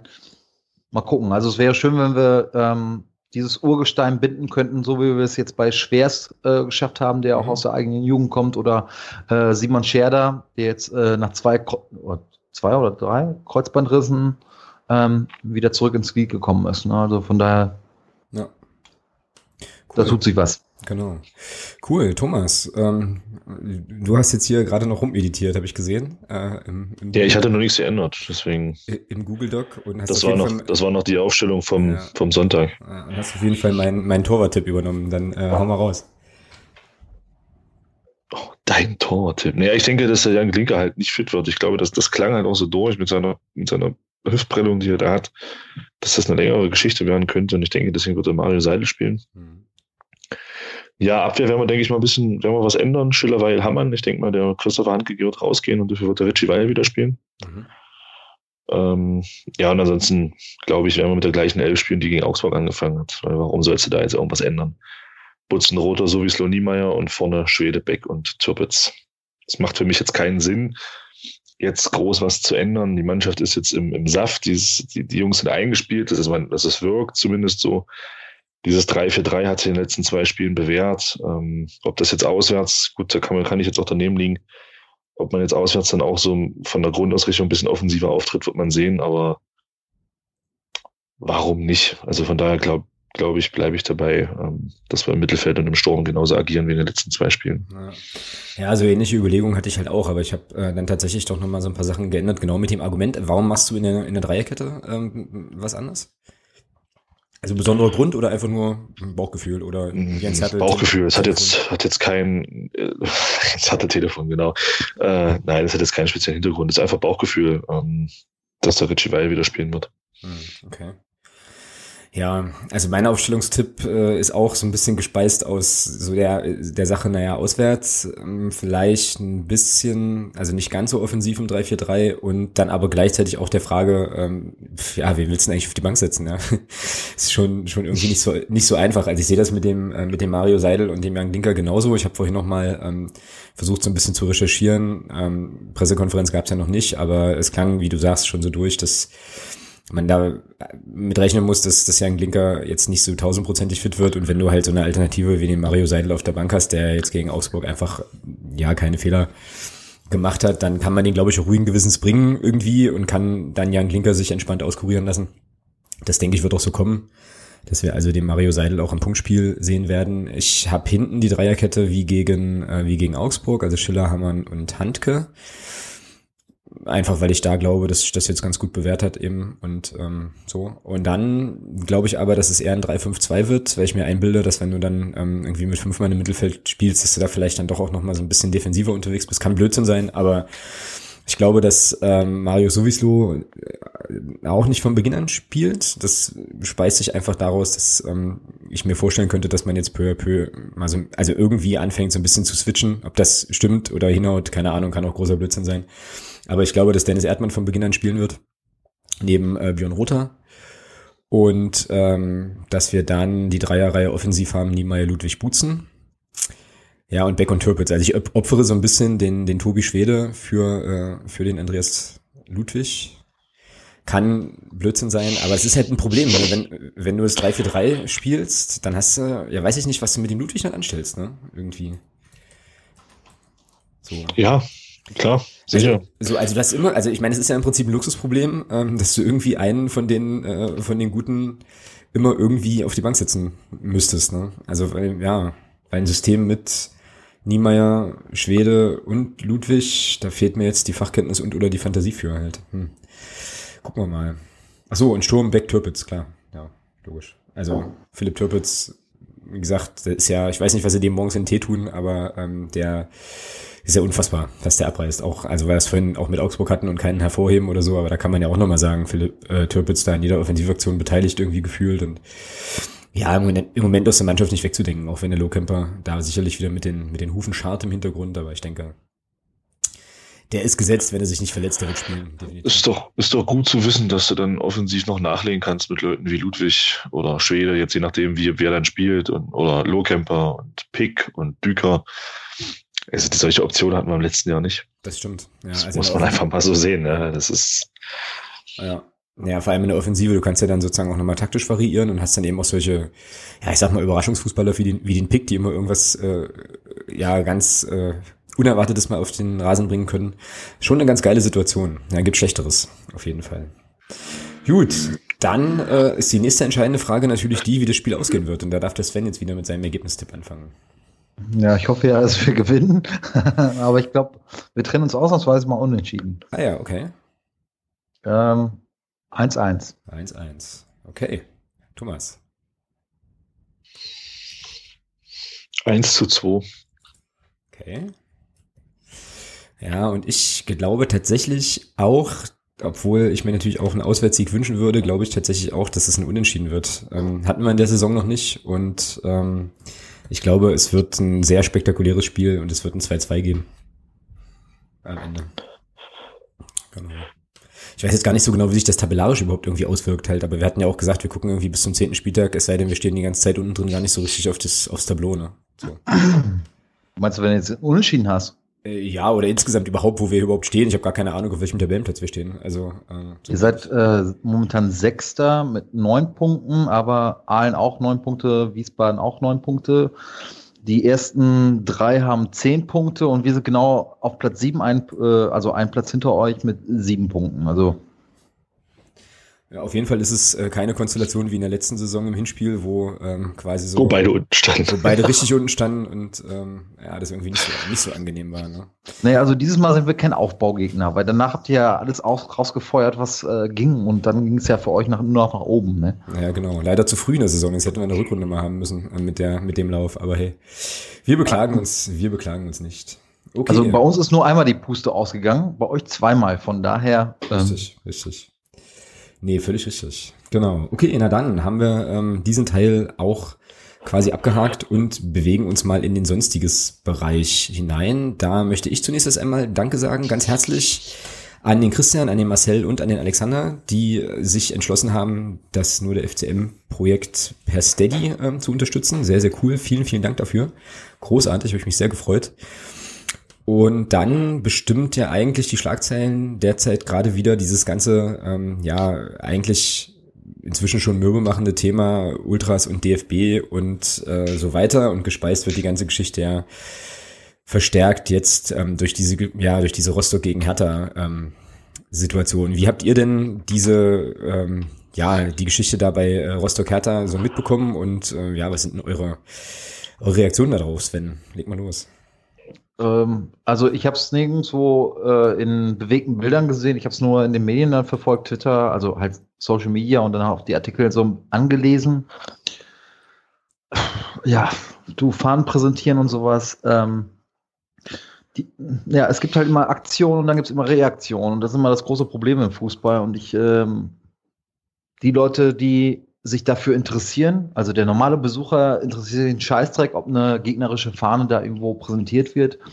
Aber es ist natürlich dann so ein, ein Umfeld, ein Segment, wo die Leute dann aufeinandertreffen. Also die, die kommen aus der Szene und ja, ich finde es halt immer ärgerlich, weil es den ganzen Dingen, äh, die man vielleicht erreichen möchte oder einfach nicht äh, zugutekommt. Also wenn du sagst, komm, ne, jetzt Kollektivstrafen jetzt, was jetzt heute vielleicht ein bisschen eingelenkt worden ist, aber dieses ganze Thema, das ist wirklich förderlich, wenn es dann solche Ausschreitungen gibt. Mhm. Weil dann gibt es dann immer wieder diese, ähm, das, das gibt im Grunde genommen nur Argumente für diejenigen, die dann für Kollektivstrafen sind und so weiter. Mhm. Tja, äh, schwieriges Thema. Also so, wenn ich, äh, wenn ich wüsste, was man genau dagegen machen müsste, dann würde ich äh, sofort eine Mail an den DFB schreiben und sagen, hier, alles klar, oder an alle Vereine, mhm. so und so kriegen wir das Problem in den Griff. Ja, aber es ist nicht förderlich einfach für die ganze Diskussion. Mhm. Ja, ja, so, so in die ähnliche Richtung geht da meine Argumentation eigentlich auch. Thomas, du hast jetzt hier äh, relativ, knackig, re relativ knackig formuliert, ich lese das jetzt vor, Rostock gegen Hertha oder wer war eigentlich der Dümmere? Ja, ist eine gute Frage. Ja, für, für mich einfach auch vor dem Hintergrund dessen, was, was jetzt auch Ende Juli in Dresden war. Äh, ich meine, man weiß, man weiß es ja inzwischen, dass die äh, Dresdner Ultras da ähm, geladen hatten, beziehungsweise dass da ein Gespräch gab und äh, zwischen DFB, DFL, Ultras und dass dann auf einmal 50 andere Ultragruppierungen auch noch auftauchten, wovon der DFB in dem Moment aber nichts wusste. So. Das heißt, man ist in Gesprächen. Man redet miteinander. Endlich mal, also endlich mal wieder. Ja, man hat alle an einem Tisch. Und dann ist für mich wirklich die Frage, wie bekloppt ist es eigentlich, äh, auf härter Seite mit Raketen und Böllern auf Rostocker zu schießen? Ähm, und wie bekloppt ist es eigentlich, als Gegenreaktion eine Fahne zu nehmen, die da zu präsentieren und die, die wegzufackeln? Also das ist, das nimmt sich für mich nichts. Das ist beides einfach nur so hohl gewesen in dem Moment, weil es der Sache, die da angestoßen wurde, ähm, überhaupt nicht dient. Das sehe ich ganz genau. Ja. Ich habe kein Problem damit, wenn Hertha da anfängt, im Block Pyro zu zünden, also Bengalis zu zünden, wenn Rostock das auch macht, aber dieses, dieses Gegeneinander, gut, jetzt, wir wissen es ja auch, dieses gerade durch diese, durch diese, ähm, geschuldet halt der Bauweise dieser, dieser, dieses Stadions, dass der, der Gästeblock halt direkt neben dem Heimbereich der Rostocker ist, ist natürlich auch eine Sache, wo ich sage, das ist eigentlich auch ein bisschen blöd, aber gut, man weiß das im Vorfeld und, aber was da passiert ist, also ich weiß nicht, ob das, das zielführend ist in, in so einer Situation, da so ein Ding abzuziehen. Und bei Hansa ist ja nur gerade noch das Problem, was ich, was ich für mich persönlich sehe, ähm, mit dem Hintergrund des Außenspiels am 9.9. bei uns. Ähm, ich meine, jeder, der ein bisschen interessiert ist, und der hat das sicherlich mitbekommen, dass ja die Rostocker Auswärtsfans bei uns eigentlich gesperrt, also dass dieser Gästeblock gesperrt wurde. Und wo ich mir dann sage, als dann die Rostocker, ich glaube, es war am Samstag, eine Erklärung rausgegeben haben, ähm, dass äh, sie Karten organisiert hätten mit Hilfe von Magdeburgern. Ja, dann so ein Ding, wo ich mir dann sage, Leute, ihr schießt euch gerade ins eigene Knie, äh, irgendwie auf eine gewisse Art und Weise. Und ob das dann so gut ist, in so einer Situation, wie sie jetzt derzeit ist, dann sowas abzuziehen und nicht einfach sich darauf zu beschränken, dass man da jeweils eine schöne kleine Show macht, wo, glaube ich, keiner ein Problem mit hätte, außer denen, die halt dann äh, in irgendwelchen Talkshows irgendwelche Jacken anfackeln. Ähm, aber es ist halt einfach, keine Ahnung. Ich fand es einfach daneben in der Situation und auch nicht wirklich zielführend. Ja, genau das gleiche, genau den gleichen Gedanken hatte ich tatsächlich auch so. Ich habe ähm, dann so gedacht, naja gut, dieses, dieses singuläre Ereignis, was da passiert ist, das muss man jetzt auch nicht gutheißen, aber das kann man sich zumindest noch erklären. Ne? Ich meine, du hast ein äh, Free-TV-Spiel im DFB-Pokal, du triffst auf äh, Hertha BSC als, aus Rostocker Perspektive, wer weiß, wann das in einem Punktspielbetrieb, ähm, so, also wann die Gelegenheit sich mal wieder irgendwie ergibt. Scheinbar, und das wusste ich vorher auch nicht, äh, gibt es da auch irgendwelche Animositäten zwischen den Szenen da ja. und so, keine Ahnung, ja. ähm, so. Und dann ist das jetzt nicht unbedingt so weit hergeholt zu vermuten, dass es da wahrscheinlich so ein bisschen, ein bisschen stärker knallen wird, so, ja. Ähm, nur, ich habe mir dann so gedacht, es ist genau das, was du auch gerade gesagt hast, so, dass die Leute, die da mehr oder weniger beteiligt waren, würde ich jetzt mal vermuten, sind, gehören auch zu der Personengruppe, die sich völlig zu Recht eben auch dann dafür einsetzt, dass man eben auch ein bisschen differenzierter auf bestimmte Thematiken gucken muss und so weiter. Ähm, und die dann aber in so einer Situation für mich so ein bisschen den Weitblick oder die, ähm, ja, das große Ganze so aus dem Blick verlieren und ähm, da eben halt ihr Ding machen. Das kann man jetzt, ich will das gar nicht bewerten, das kann man jetzt äh, so oder so finden mit dieser Zaunfahnenpräsentation und der ganzen Geschichte und dann aber eben irgendwie, glaube ich, der Sache, wie du es auch schon gesagt hast, als solcher keinen Gefallen tun in dem Moment. Ich glaube, äh, intern dort sieht man das bestimmt irgendwie anders und da gibt es dann bestimmt auch wieder äh, Argumente dementsprechend dagegen mag alles sein, aber ich habe mich da auch wahnsinnig drüber geärgert und ich habe dann am nächsten Tag, an dem Abend selber habe ich das gar nicht so richtig mitgeschnitten, muss ich zugeben. Ich habe dann am nächsten ähm, Tag irgendwie Twitter äh, aufgemacht und so und einfach die sozialen Medien mal gecheckt und das ist bei mir ist irgendwie so ein, so ein Ding so von, oh nee, nicht schon wieder. Weißt du, dann kommen die gleichen Texte, die gleichen Argumente, die gleichen Trottel aus ihren Ecken, die dann irgendwie meinen, ja, wir haben es doch schon immer gesagt und so und das Ärger hat mich eigentlich am meisten geärgert, dass ich mir so gedacht habe, Mensch, das hat es jetzt nicht gebraucht. Und wenn man dann auch noch mal überlegt, ja, was da, also man muss sich auch noch mal so kurz vor Augen führen, was da eigentlich passiert ist. Ja, die haben ja nicht irgendeinen Banner verbrannt, die haben ein 30 Meter langes Banner verbrannt. Das nimmst du nicht, Alter. Also das, ja, es ist doch so. Das nimmst du doch auch nicht in der Gürteltasche mit ins Stadion. Ja, jetzt mal ehrlich. Also so. Dann äh, habe ich auch irgendwie gelesen, ähm, dass wohl die Polizei nicht in den Block gegangen ist, weil die da von innen die Tür versperrt haben. Irgendwie, wohl, also ich habe da so ein Foto gesehen, das sah aus wie so ein Fahrradschloss, wo ich mich auch frage, wie geht das dann?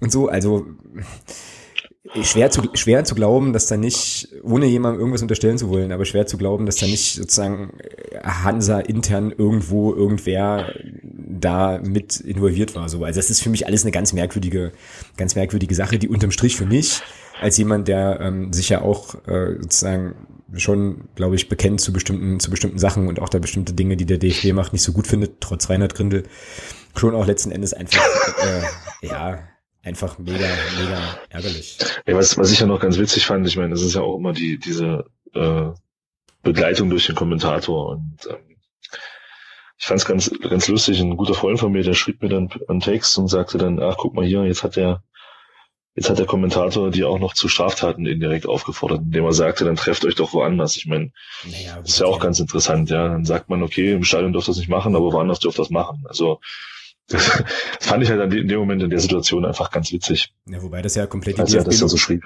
Ja, aber das ist ja komplett die DFB-Logik. So, also wir, wir schmeißen, schmeißen, schmeißen, Alter, schmeißen euch aus dem Stadion raus. Äh, dann haben wir das Problem nicht mehr im Stadion. Was außerhalb passiert, ist nicht mehr unsere Kanne Bier. Ja, so. Ja, naja. Interessant fand ich dann tatsächlich, ähm, das ist ja auch hier auf unserer kleinen Liste der nächste Punkt, dass dann ähm, der DFB heute so eine Erklärung rausgegeben hat, die für mich auch wenn es anders da drin stand, so klang, als äh, wäre jetzt sozusagen nach dieser Geschichte in Rostock der Zeitpunkt, das mal zu machen.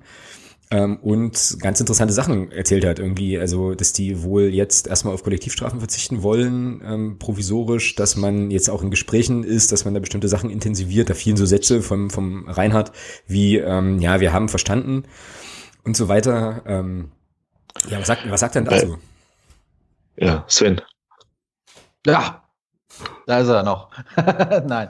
Ähm, ja, äh, ich, ich glaube nicht, dass es unbedingt die Aktionen sind jetzt hier zwischen Hertha und Rostock, sondern ähm, diese Wechselgesänge mit Scheiß DFB, ähm, dass das ja nicht mehr geahndet werden kann.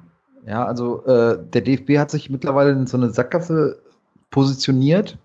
Wenn du äh, Strafen aussprichst für einen äh, Banner, wo Scheiß DFB draufsteht, was für mich freie Meinungsäußerung ist, was aber natürlich nicht gerne gesehen ist, weil wer möchte schon gerne Kritik haben, ähm, was du noch ahnden konntest, aber wie willst du dann Fanblöcke, die sich solidarisieren im Wechselgesang gegen den Verband, was willst du denn da machen? Willst du dann sofort beide Vereine bestrafen? Dann müsstest du aber jetzt äh, mit Sicherheit so 300.000 Euro für einen Spieltag in der dritten Liga ausrufen und ähm, das ist jetzt eine Entwicklung und da muss man mal überlegen, wie kommt es überhaupt dazu? Und das ist auch sehr schlau von diesen ähm, Ultragruppierungen, das so zu wählen. Oder ich weiß auch nicht, wo der Anstoß gekommen ist.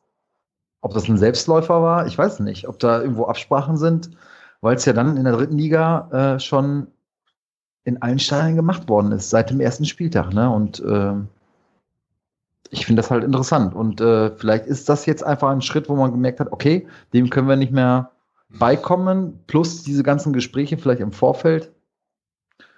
Ich finde es gut, dass man miteinander redet, weil ähm, da habe ich immer meinen Chef im Ohr. Ähm, man kann viele Dinge einfach lösen, wenn man zusammen an einem Tisch sitzt und äh, einfach persönlich darüber redet.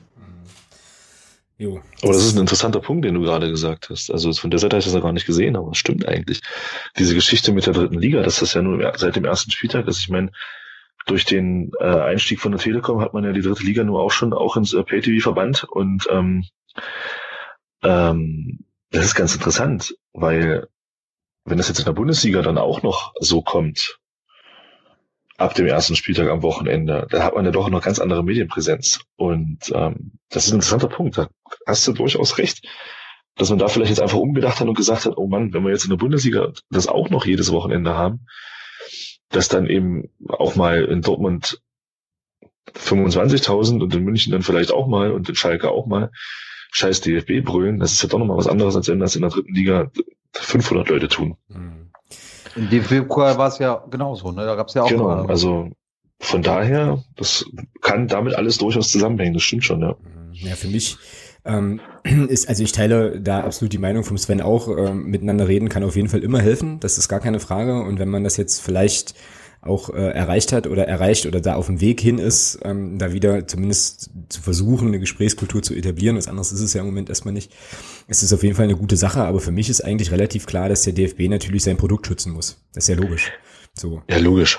Also äh, die machen das jetzt nicht, da bin ich mir tausendprozentig sicher, weil sich äh, Reinhard Grindel mit seinen Kumpels ähm, irgendwie hingesetzt hat und so gesagt hat hier, hm, naja, wir machen haben jetzt vielleicht einen Fehler gemacht und eigentlich haben die Ultras doch recht und wir müssen ja mal auf die zugehen, sondern das sind knallharte Geschäftsinteressen, die da eine Rolle spielen, wo es darum geht, ähm, wie es ja auch in der Erklärung so ein bisschen zwischen den Blumen, nee, wer ist das durch die Blume, genau, oh Gott, äh, auch, auch durch stand, die Zeilen, durch die Zeilen zwischen die Blume, genau, ähm, irgendwie stand, dass ähm, man ja schon irgendwie wertschätzen möchte, dass es diese Fankultur gibt mit den bunten Kurven und so weiter und man natürlich dann auch äh, ja irgendwie das sich so ein bisschen bewahren will, das ist natürlich auch ein Marketing-Aspekt so, ja und äh, klar, da sind da diese Interessen sicherlich handlungsleitend. Allerdings, wie gesagt, wenn es dazu führt, dass man erstmal wieder einen Dialog äh, eröffnet, soll es mir an der Stelle auch recht sein. So.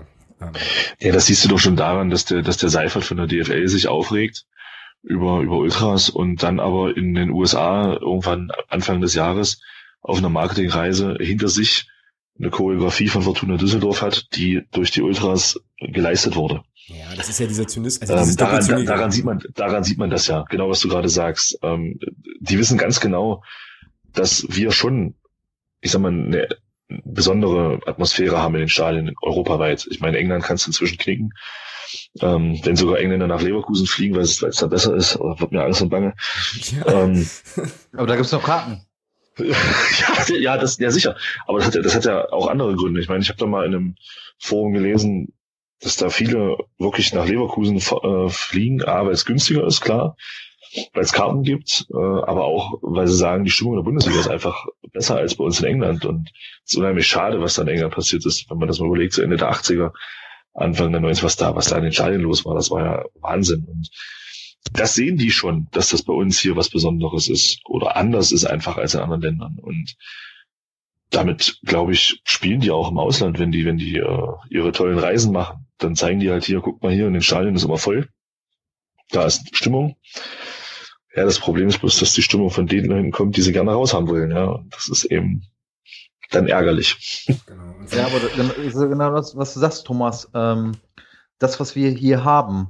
Und ähm, da muss man sich aber auch mal dem bewusst sein, was man hier hat. Natürlich hast du überall genau. schwarze Schafe, aber das ist ja auch etwas, was schützenswert ist. Also was so wie so eine Art Kulturgut ist.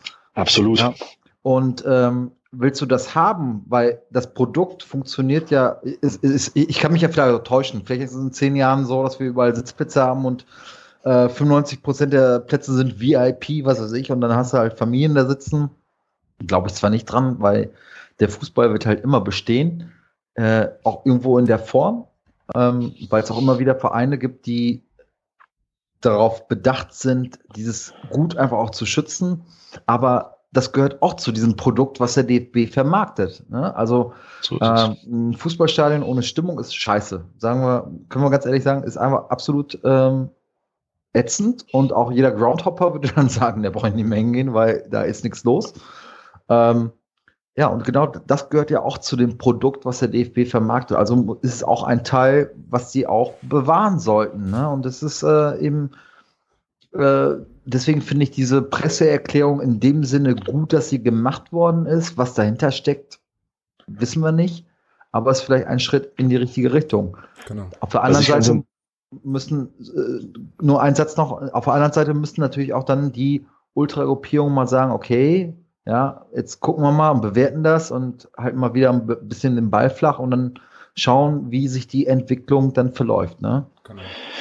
Was ich ganz interessant finde, ist, ist ja das so ein bisschen, ich weiß nicht, so, ich kann es jetzt zeitlich nicht eingrenzen, aber dass sich seit einiger Zeit medial auch so ein bisschen der Wind gedreht hat, mal abgesehen von diesem einen Idiotenblatt, was es da gibt. Ähm, es ist schon interessant, also gerade was heute auch an Artikeln rauskam, ähm, sei es von der Zeit oder, oder von, von anderen ähm, Blättern und, und Online-Diensten, ähm, diese ganze Betrachtung inzwischen auf dieses ganze Thema sind, ist wesentlich differenzierter als noch vor zwei, drei Jahren. Vor zwei, drei Jahren war es ja so, da hat man draufgehauen ohne Ende. Da mhm. hat man das oder über einen Zeitraum. Jetzt hat sich das ein bisschen gedreht und man betrachtet das inzwischen wesentlich differenzierter. Ja. Außer dieses eine Idioten-Deppenblatt, was es da gibt noch. Aber das ist ja die ja jetzt dann auch Bilder veröffentlichen wollen von Leuten, die da, also, naja, ohne Worte. Und das ist halt auch noch so ein interessanter Punkt. Ich glaube, das spielt in diese ganze DFB-Geschichte, die da jetzt aufgemacht wurde, wahrscheinlich auch noch mit rein, dass sie merken, oh, medial ist das jetzt doch, wird das alles, alles ein bisschen anders betrachtet. Wir haben jetzt doch nur, doch nur dieses eine Blatt auf unserer Seite, mehr oder weniger. Alle anderen berichten schon zwei, von zwei Seiten und es wird für uns nicht so leicht, auch Stimmung zu machen. Ja, und wir hatten es ja. Mal, das spielt auch eine Rolle. Mhm, und wir hatten es ja, wenn du dich erinnerst, am Sonntag auch im Stadion schon. Ähm, man kann ja nur von Dynamo Dresden halten, was man will, ja. Aber diese Aktion, also diesen Knall, den die da hervorgerufen haben mit, Ihrer, mit ihrer Krieg dem DFB-Geschichte äh, da in Karlsruhe, der scheint tatsächlich auch nochmal. Der hat gesessen. Was auf jeden Fall. Ja, was ausgelöst zu haben. Ne? Und ja. äh, also ja, vielleicht muss man manchmal auch eben diese Wege gehen, um dann zumindest äh, ja irgendwo wieder einen Kanal zu öffnen. Ja, also das war schon, ist schon so und ja, ich bin da einfach bei euch auch zu sagen, ähm, wie gesagt, wenn das jetzt, wenn es da jetzt Gespräche gibt, dann soll man die führen. Wozu es am Ende führt, muss man ein bisschen gucken und da auch sehr, sehr sensibel sein. Da gab es ja dann heute auch, ich weiß nicht, ob ihr das gelesen habt, aber noch eine Stellungnahme von Pro Fans zu dieser Geschichte vom, äh, vom DFB, wo man auch sagt, mhm. naja, ist erstmal ganz nice, aber ähm, gibt auch Gründe, warum wir uns an, uns an bestimmten Dingen vorher nicht beteiligt haben und so. Also ich glaube einfach, und das ist irgendwie ja auch klar, da ist in den letzten Jahren extrem viel Porzellan zerschlagen worden und ja, das ist jetzt ein bisschen oberlehrerhaft, ne? aber im Prinzip sind jetzt auch beide Seiten aufgefordert, vielleicht nochmal durchzuschnaufen und zu sagen, so, ähm, vielleicht können wir perspektivisch ja doch nochmal irgendwo miteinander sprechen. Ja? Das wäre schon, wäre halt für alle einfach gut. So. Ich glaube, da sind wir uns an der Stelle auch recht ja. deutlich einig, oder? Ja. Definitiv. Genau. Jo. Schöne, schöne Sache. Ich habe jetzt hier im sonstigen Segment noch zwei Dinge auf der Liste. Ähm, Ding eins ist äh, das Stichwort äh, Dembele, was im Vorgespräch von unserem Gast eingebracht worden ist. Und der soll natürlich jetzt auch die Gelegenheit bekommen, das Stichwort hier nochmal kurz auszuführen. Ja, ähm, also man erlebt es ja immer wieder, dass ähm, Spieler quasi erpressen und ich finde es einfach schade, dass äh, vor allem bei Dembele mit 20 Jahren, klar, jetzt um die Summen mal abgesehen, äh, aber dass ein Spieler sich einfach dann von Training fernhalten kann und sich erlauben kann, um irgendwas zu erpressen. Ähm, die Frage ist ja, ein Verein besteht ja aus vielen Tausenden von Mitgliedern, jetzt sagen wir mal Bundesliga, ähm, vielen Tausenden von Fans und äh, einen hohen Etat und vielen anderen Spielern, also eine ganze Mannschaft. Aber ein Spieler kann einfach erzwingen, durch dem Fernbleiben, Koffer packen etc., ähm, ja, seinen Transfer zu erzwingen. Also diese Beispiele gibt es ja in der Vergangenheit schon öfter, dass Spieler dann einfach bockig waren.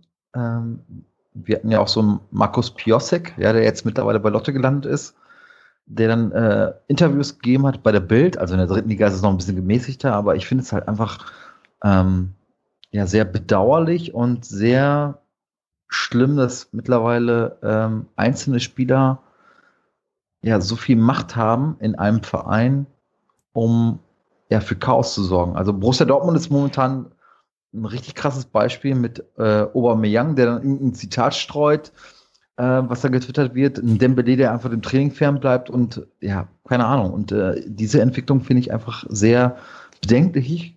Ähm, ja, was einzelne Spieler eigentlich mittlerweile für eine Macht haben äh, und was sie bei Vereinen auslösen können.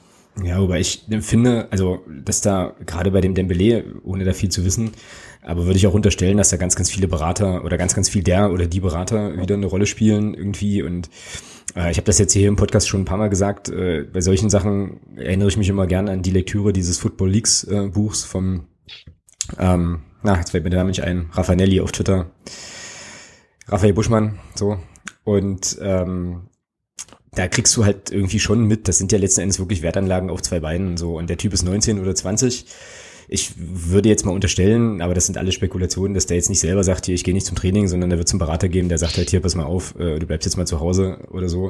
Und das finde ich eigentlich noch viel krasser, ne? dass es also dort offensichtlich so Geschäftszwänge und Zusammenhänge gibt, die dann äh, jungen Spielern ja, junge Spieler zu solchen Handlungen irgendwie veranlassen. Und letzten Endes finde ich es hinten raus immer eigentlich relativ strunzeblöd, weil ähm, wenn du jetzt der aufnehmende Verein bist, ja, also sagen wir mal, der geht, weißt du, das würde hinwechseln soll, ich glaube nach Barcelona oder so, da überlegst du dir doch auch, äh, naja, klasse, wenn er dann bei uns keinen Bock mehr hat, dann macht er das bei uns auch. Also das kann doch eigentlich nicht positiv für den Spieler und für das Image des Spielers sein, solche Sachen so lösen zu wollen, ja. Und Letzter Satz noch dazu. Ich finde Borussia Dortmund, ähm, nach allem, was ich so mitbekomme, und ich kriege da nicht so viel mit, aber ein bisschen was, managt das meiner Meinung nach momentan eigentlich ziemlich gut, ne? dass die halt sagen, okay, wer halt nicht zur Arbeit kommt, wird suspendiert, fertig, äh, gibt einen gültigen Vertrag und ähm, wir haben hier keinen Stress. So, also es ist ja auch eine Sache, wo man, wo sich ja scheinbar der Verein nicht so sehr dem Willen des Spielers sofort beugt, ne? sondern erstmal guckt, okay. Ich wette mit dir, dass der am 31.8. nicht mehr in Dortmund ist. Ja, ne, das ist ja klar, ne? Irgendwie. Ja, also von daher, das, das Problem ist halt einfach, dieses, dieses Thema Dembele zeigt, zeigt wunderbar, was das, was eigentlich das ganz große Problem ist heutzutage im Fußball, das Geld. Dortmund kann sich die überlegen schon. Die wissen ganz genau, ey, Alter, wir kriegen ja für einen 20-Jährigen, der eine Bundesliga-Saison gespielt hat, eine, können wir hier mit ein bisschen Glück 120, 130 Millionen Euro rausschlagen. Das wissen die ganz genau. Und aufgrund dessen machen die jetzt hier so ein bisschen, ich werfe da Dortmund überhaupt nichts vor. Für mich ist das aber auch nur mit einem halben Arsch. Ich würde mir mal wünschen, dass ein Verein in so einer Situation mal knallhart sagt, alles klar, okay, du hast hier im Zustand völliger Zurechnungsfähigkeit einen Fünfjahresvertrag unterschrieben. Wenn du den nicht erfüllen willst, der aber auch für beide Seiten bindend ist, dann spielst du zweite Mannschaft dann gehst du eine zweite oder von mir aus gehst du auf die Tribüne und dann war's das. Das, also, da, da würde ich, da würde ich gar nicht, das würde ich mir mal wünschen. Aber das ist eben, das, das zeigt eben, dass auch Dortmund natürlich ein Interesse hat, diesen Spieler vielleicht bei Barcelona doch unterzubringen, weil sie halt einen Haufen Kohle für den bekommen. Das ist doch die, genau die gleiche Thematik wie mit dem Donnarumma von, vom, vom AC Mailand. Der Raiola hatte, wollte da irgendwelche, irgendwelche Vertragsklauseln haben, dass die beiden nicht erreichen der Champions League, dass der für 10 Millionen gehen kann. Hat der Verein gesagt, nee, ist nicht. Also hat Raiola dem Donnarumma ins, ins Hirn gesetzt, so, du verlängerst nicht. Fand ich, die, fand ich die Reaktion vom, vom Manager vom AC Mailand fand ich richtig gut. Er hat gesagt, gut, alles klar. Der Nachfolger für dich ist da. Du spielst nächste Saison nicht und sitzt auf der Tribüne. Mhm, genau. Der, der Vertrag ist übrigens verlängert. So. Okay. Ähm, äh, also von daher, da einfach auch mal von Vereinsseite zu zeigen, okay, nein, bis hierhin und nicht weiter.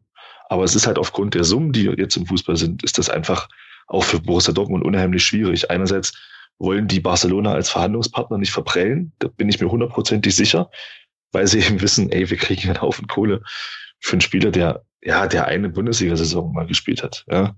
Zugegeben eine gute Saison, keine Frage. Aber das war eine Saison. Äh, wenn du für den 130 Millionen rausschlagen kannst, ja bitte, na klar, ja, her damit.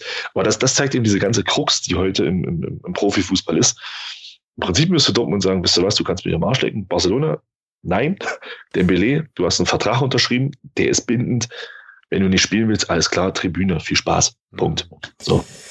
Tja, das stimmt. Ja, und ich meine, das Geld ist ja auch im System, das ist ja nur noch bekannt, ne? Also, dass diese 220, 222 Millionen da irgendwo rumoxidieren, ähm, von einem bestimmten, von einem bestimmten Transfer. Ähm, ich habe jetzt irgendwie gehört, hier, was heißt Geldverschwendung auf Französisch? Irgendwie Neymar, okay. Flachwitzebereich heute auch mehr als abgedeckt im Podcast, glaube ich. Ähm, ja, ja, und klar wird der wechseln, der Dembele, und da bin ich bei dir. Man könnte den auch einfach mal ähm, ja so ein bisschen so ein bisschen kalt stellen, weil der dann der Marktwert eben auch äh, auch sinkt und so. Ähm, ist ja auch alles klar. Ich meine, Dortmund hat das ja mit dem Lewandowski jetzt nicht so, aber halt anders auch mal gespielt, als er zu Bayern wechseln sollte. Dann haben die ja gesagt, okay, der bringt uns aber mehr, wenn er die Saison hier zu Ende spielt und in die Champions League schießt, ne? Als wenn wir da für den jetzt keine Ahnung 30 Millionen Euro ähm, kriegen. Also das hat dann auch funktioniert, aber das ist vielleicht dann auch ein Spieler, der professionell genug ist, das auch so abzufackeln.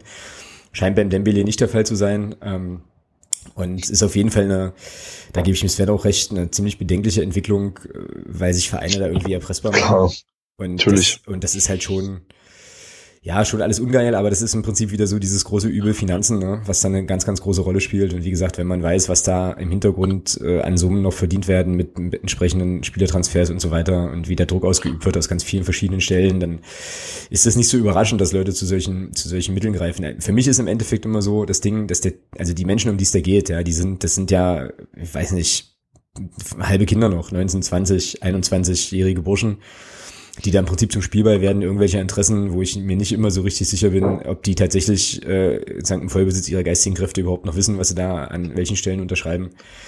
Und das ist dann halt so das Bittere am Ende, aber tja, wie sagte unser äh, großartiger Gesprächspartner Nils Butzen vor einiger Zeit, halt, das ist halt das Geschäft, ja. So ist das eben im Moment. Jo, genau. Und dann ähm, kommen wir im Prinzip vom Thema Wechsel auch noch gleich nochmal ganz kurz, aber nur zum, zum Thema Neuzugänge. Und damit würde ich dann ganz gerne das sonstige Segment äh, auch im Hinblick auf die doch recht fortgeschrittene Zeit äh, dann, dann zumachen. Ähm, wir hatten, hatte ich ganz am Anfang ja schon mal erwähnt, auf Twitter eine kurze Diskussion äh, über unsere Neuzugänge. Ähm, Grüße an der Stelle an den Lennart, an den Ed Slaukop, der so ein bisschen in die Runde gefragt hat, ob die Neuzugänge, die wir diese Saison ähm, ja begrüßen konnten bei uns, ob das nicht möglicherweise die besten Neuzugänge seit Jahren sind. So, und das fand ich spannend und habe dann gedacht, das gucke ich mir mal genauer an. Und ich muss tatsächlich sagen, obwohl man natürlich auch immer ähm, ja nicht so richtig weiß, was da jetzt eigentlich Vergleichsmaßstäbe sind. Aber ähm, der Lennart kann schon recht haben. Ich habe jetzt folgendes mal gemacht. Ich habe mir in den letzten die Neuzugänge der letzten fünf Jahre angeschaut, und zwar all die Neuzugänge, die in den ersten vier Ligaspielen plus, ähm, wenn das relevant war, DFB-Pokal Spielen tatsächlich schon im Kader waren und habe halt einfach mal geguckt, wie viele Minuten die denn so gesammelt haben, weil das für mich so ein Indiz dafür ist, inwiefern halt ein Neuzugang halt auch einschlägt, wenn er spielt oder nicht spielt erstmal.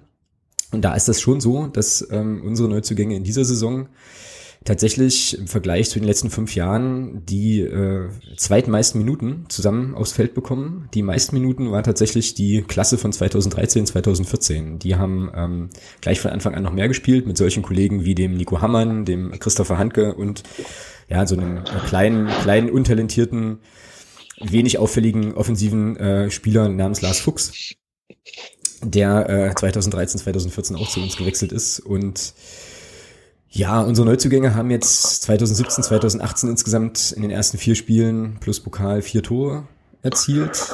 Und das sind auch die meisten tatsächlich der, ja, der letzten Jahre. Also von daher kann man die These schon bestätigen. Der schwächste Jahrgang übrigens war der was, 2015, 2016. Das waren die Kollegen Aino, Novi, Löhmannsröben, Rasek, Pulido, Melon, Niemeyer und Shahed, die sozusagen, und das ist jetzt bezieht sich nur auf die ersten vier Spiele tatsächlich, ähm, da noch nicht so viele Minuten sammeln konnten. Das, das hat sich dann erst im Laufe der Saison ergeben. Also der Eindruck äh, täuschte nicht, lieber Lennart. Da ähm, hast du schon recht. Wir haben schon viel Produktivität von unseren Neuzugängen bekommen bisher. Wollte ich an der Stelle nochmal nachliefern. Genau. Wobei es natürlich auch alles Zahlenspielereien sind, ist klar. Ich meine, letzten Endes hau ich nochmal eine Phrase raus, abgerechnet wird ja zum Schluss, ne? Und, äh, aber im Moment können wir uns, glaube ich, darauf einigen zu sagen, dass das doch insgesamt schon alles sehr, sehr, sehr, sehr gut aussieht. Genau. Gut, haben wir noch was im sonstiges Bereich? Habt ihr noch Themen, die ihr dringend loswerden wollt? Nö. okay, ich wollte jetzt hier gerade so eine kleine Jeopardy-Uhr runterlaufen lassen. ähm, genau. Ja, hast du den Sound gerade parat? Ich finde den super. Ja, nee, leider äh, tatsächlich nicht, aber ich werde den hier mal vorbereiten ähm, für äh, die nächste, die nächste Episode. Wenn ich meinen Auszubildenden immer eine Frage stelle und dann dauert es immer ein bisschen länger, dann habe ich den immer parat. Ja, das ist, genau. genau. Eigentlich, eine, eigentlich eine geile Geschichte. Werden wir einführen, werden wir einführen. Genau, okay, Teil 5. Ähm, Letzter Teil für heute, ganz kurz auch äh, der Hörer der Woche und der kommt heute, das ist mein Vorschlag und äh, Thomas hat da, glaube ich, auch im Vorgespräch zugestimmt, der kommt heute aus Nordrhein-Westfalen und äh, der Hörer der Woche geht an den Martin. Also herzlichen Glückwunsch ähm, und jetzt ist natürlich die große Frage, warum ist der Hörer der Woche? Ganz einfache Geschichte, er hat äh, auf Facebook äh, geschrieben in Bezug auf unsere letzte Folge, da ging es ja nochmal um dieses Bezahlsystem.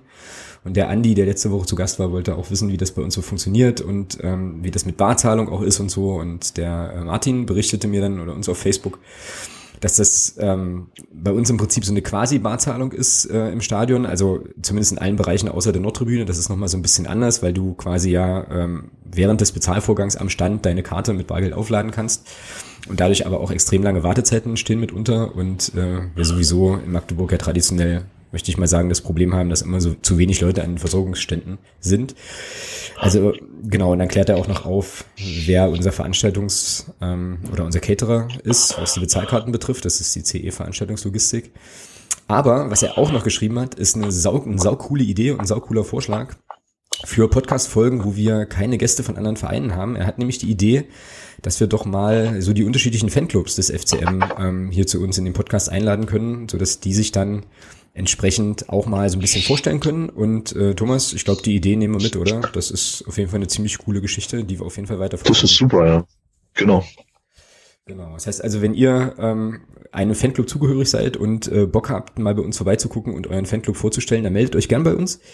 Wir müssen dann natürlich auch ein bisschen gucken, wie wir das, wie wir das takten und timen, aber ähm, da kriegen wir bestimmt im Verlaufe der Saison ähm, einiges hin. Und es ist auf jeden Fall eine schöne Sache so die große, die große weite Welt der FCM-Fanclubs hier dann auch nochmal so ein bisschen zu beleuchten. Coole Idee, Martin. Auf jeden Fall vielen Dank dafür und ich denke an der Stelle auch zu Recht der Hörer der Woche für diese Woche nach Nordrhein-Westfalen. Ja. Also wenn, wenn ihr keinen habt, dann sagt doch Bescheid. Münster kommt immer mal wieder gerne vorbei. Münster kommt immer wieder gerne vorbei. Wunderbar. Dann äh, hoffen wir mal, dass das äh, ja nach dem jetzt kommenden Samstag auch noch so ist. Also es ist das fünfte Spiel in der dritten Liga und wir haben noch keins gewonnen und ich bin trotzdem noch zum, also jetzt zum dritten Mal hier, ja, Hattrick. Von daher. Ja, das stimmt, genau. Nein, ich bin das nächste Mal auch gerne wieder dabei. Cool. Ja, dann ähm, würde ich sagen, ähm, sprechen wir an der Stelle auch schon mal die, die Einladung für die Rückrunde aus und bedanken uns ganz herzlich ähm, für deinen Besuch heute. Ja, ich danke genau. auch. Äh, wünsche euch, äh, ne, beziehungsweise Alex, dir wünsche ich eine schöne Anreise Thomas, du schaffst es ja mal wieder nicht. Puh. Puh, genau. Wir haben sogar noch ein Ticket übrig, Thomas. Also, äh, ja. Aber ja, ja, das lassen wir unkommentiert stehen, genau. Komm, Thomas. Komm. Ich habe da auch noch zwei Kinder und eine Frau, die damit sprechen. Also.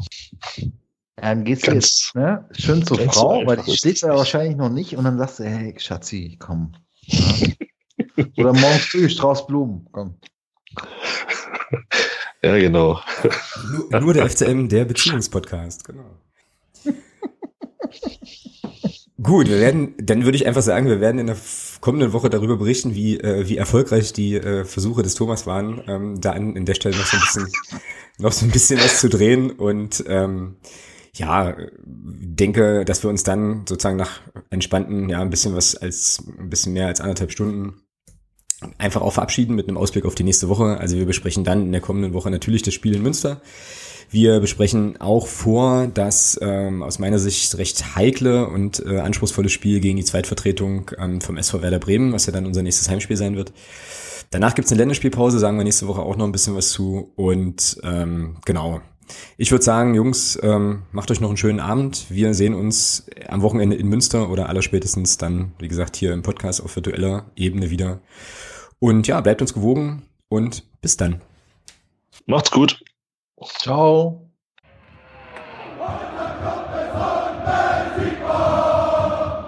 Niemand kann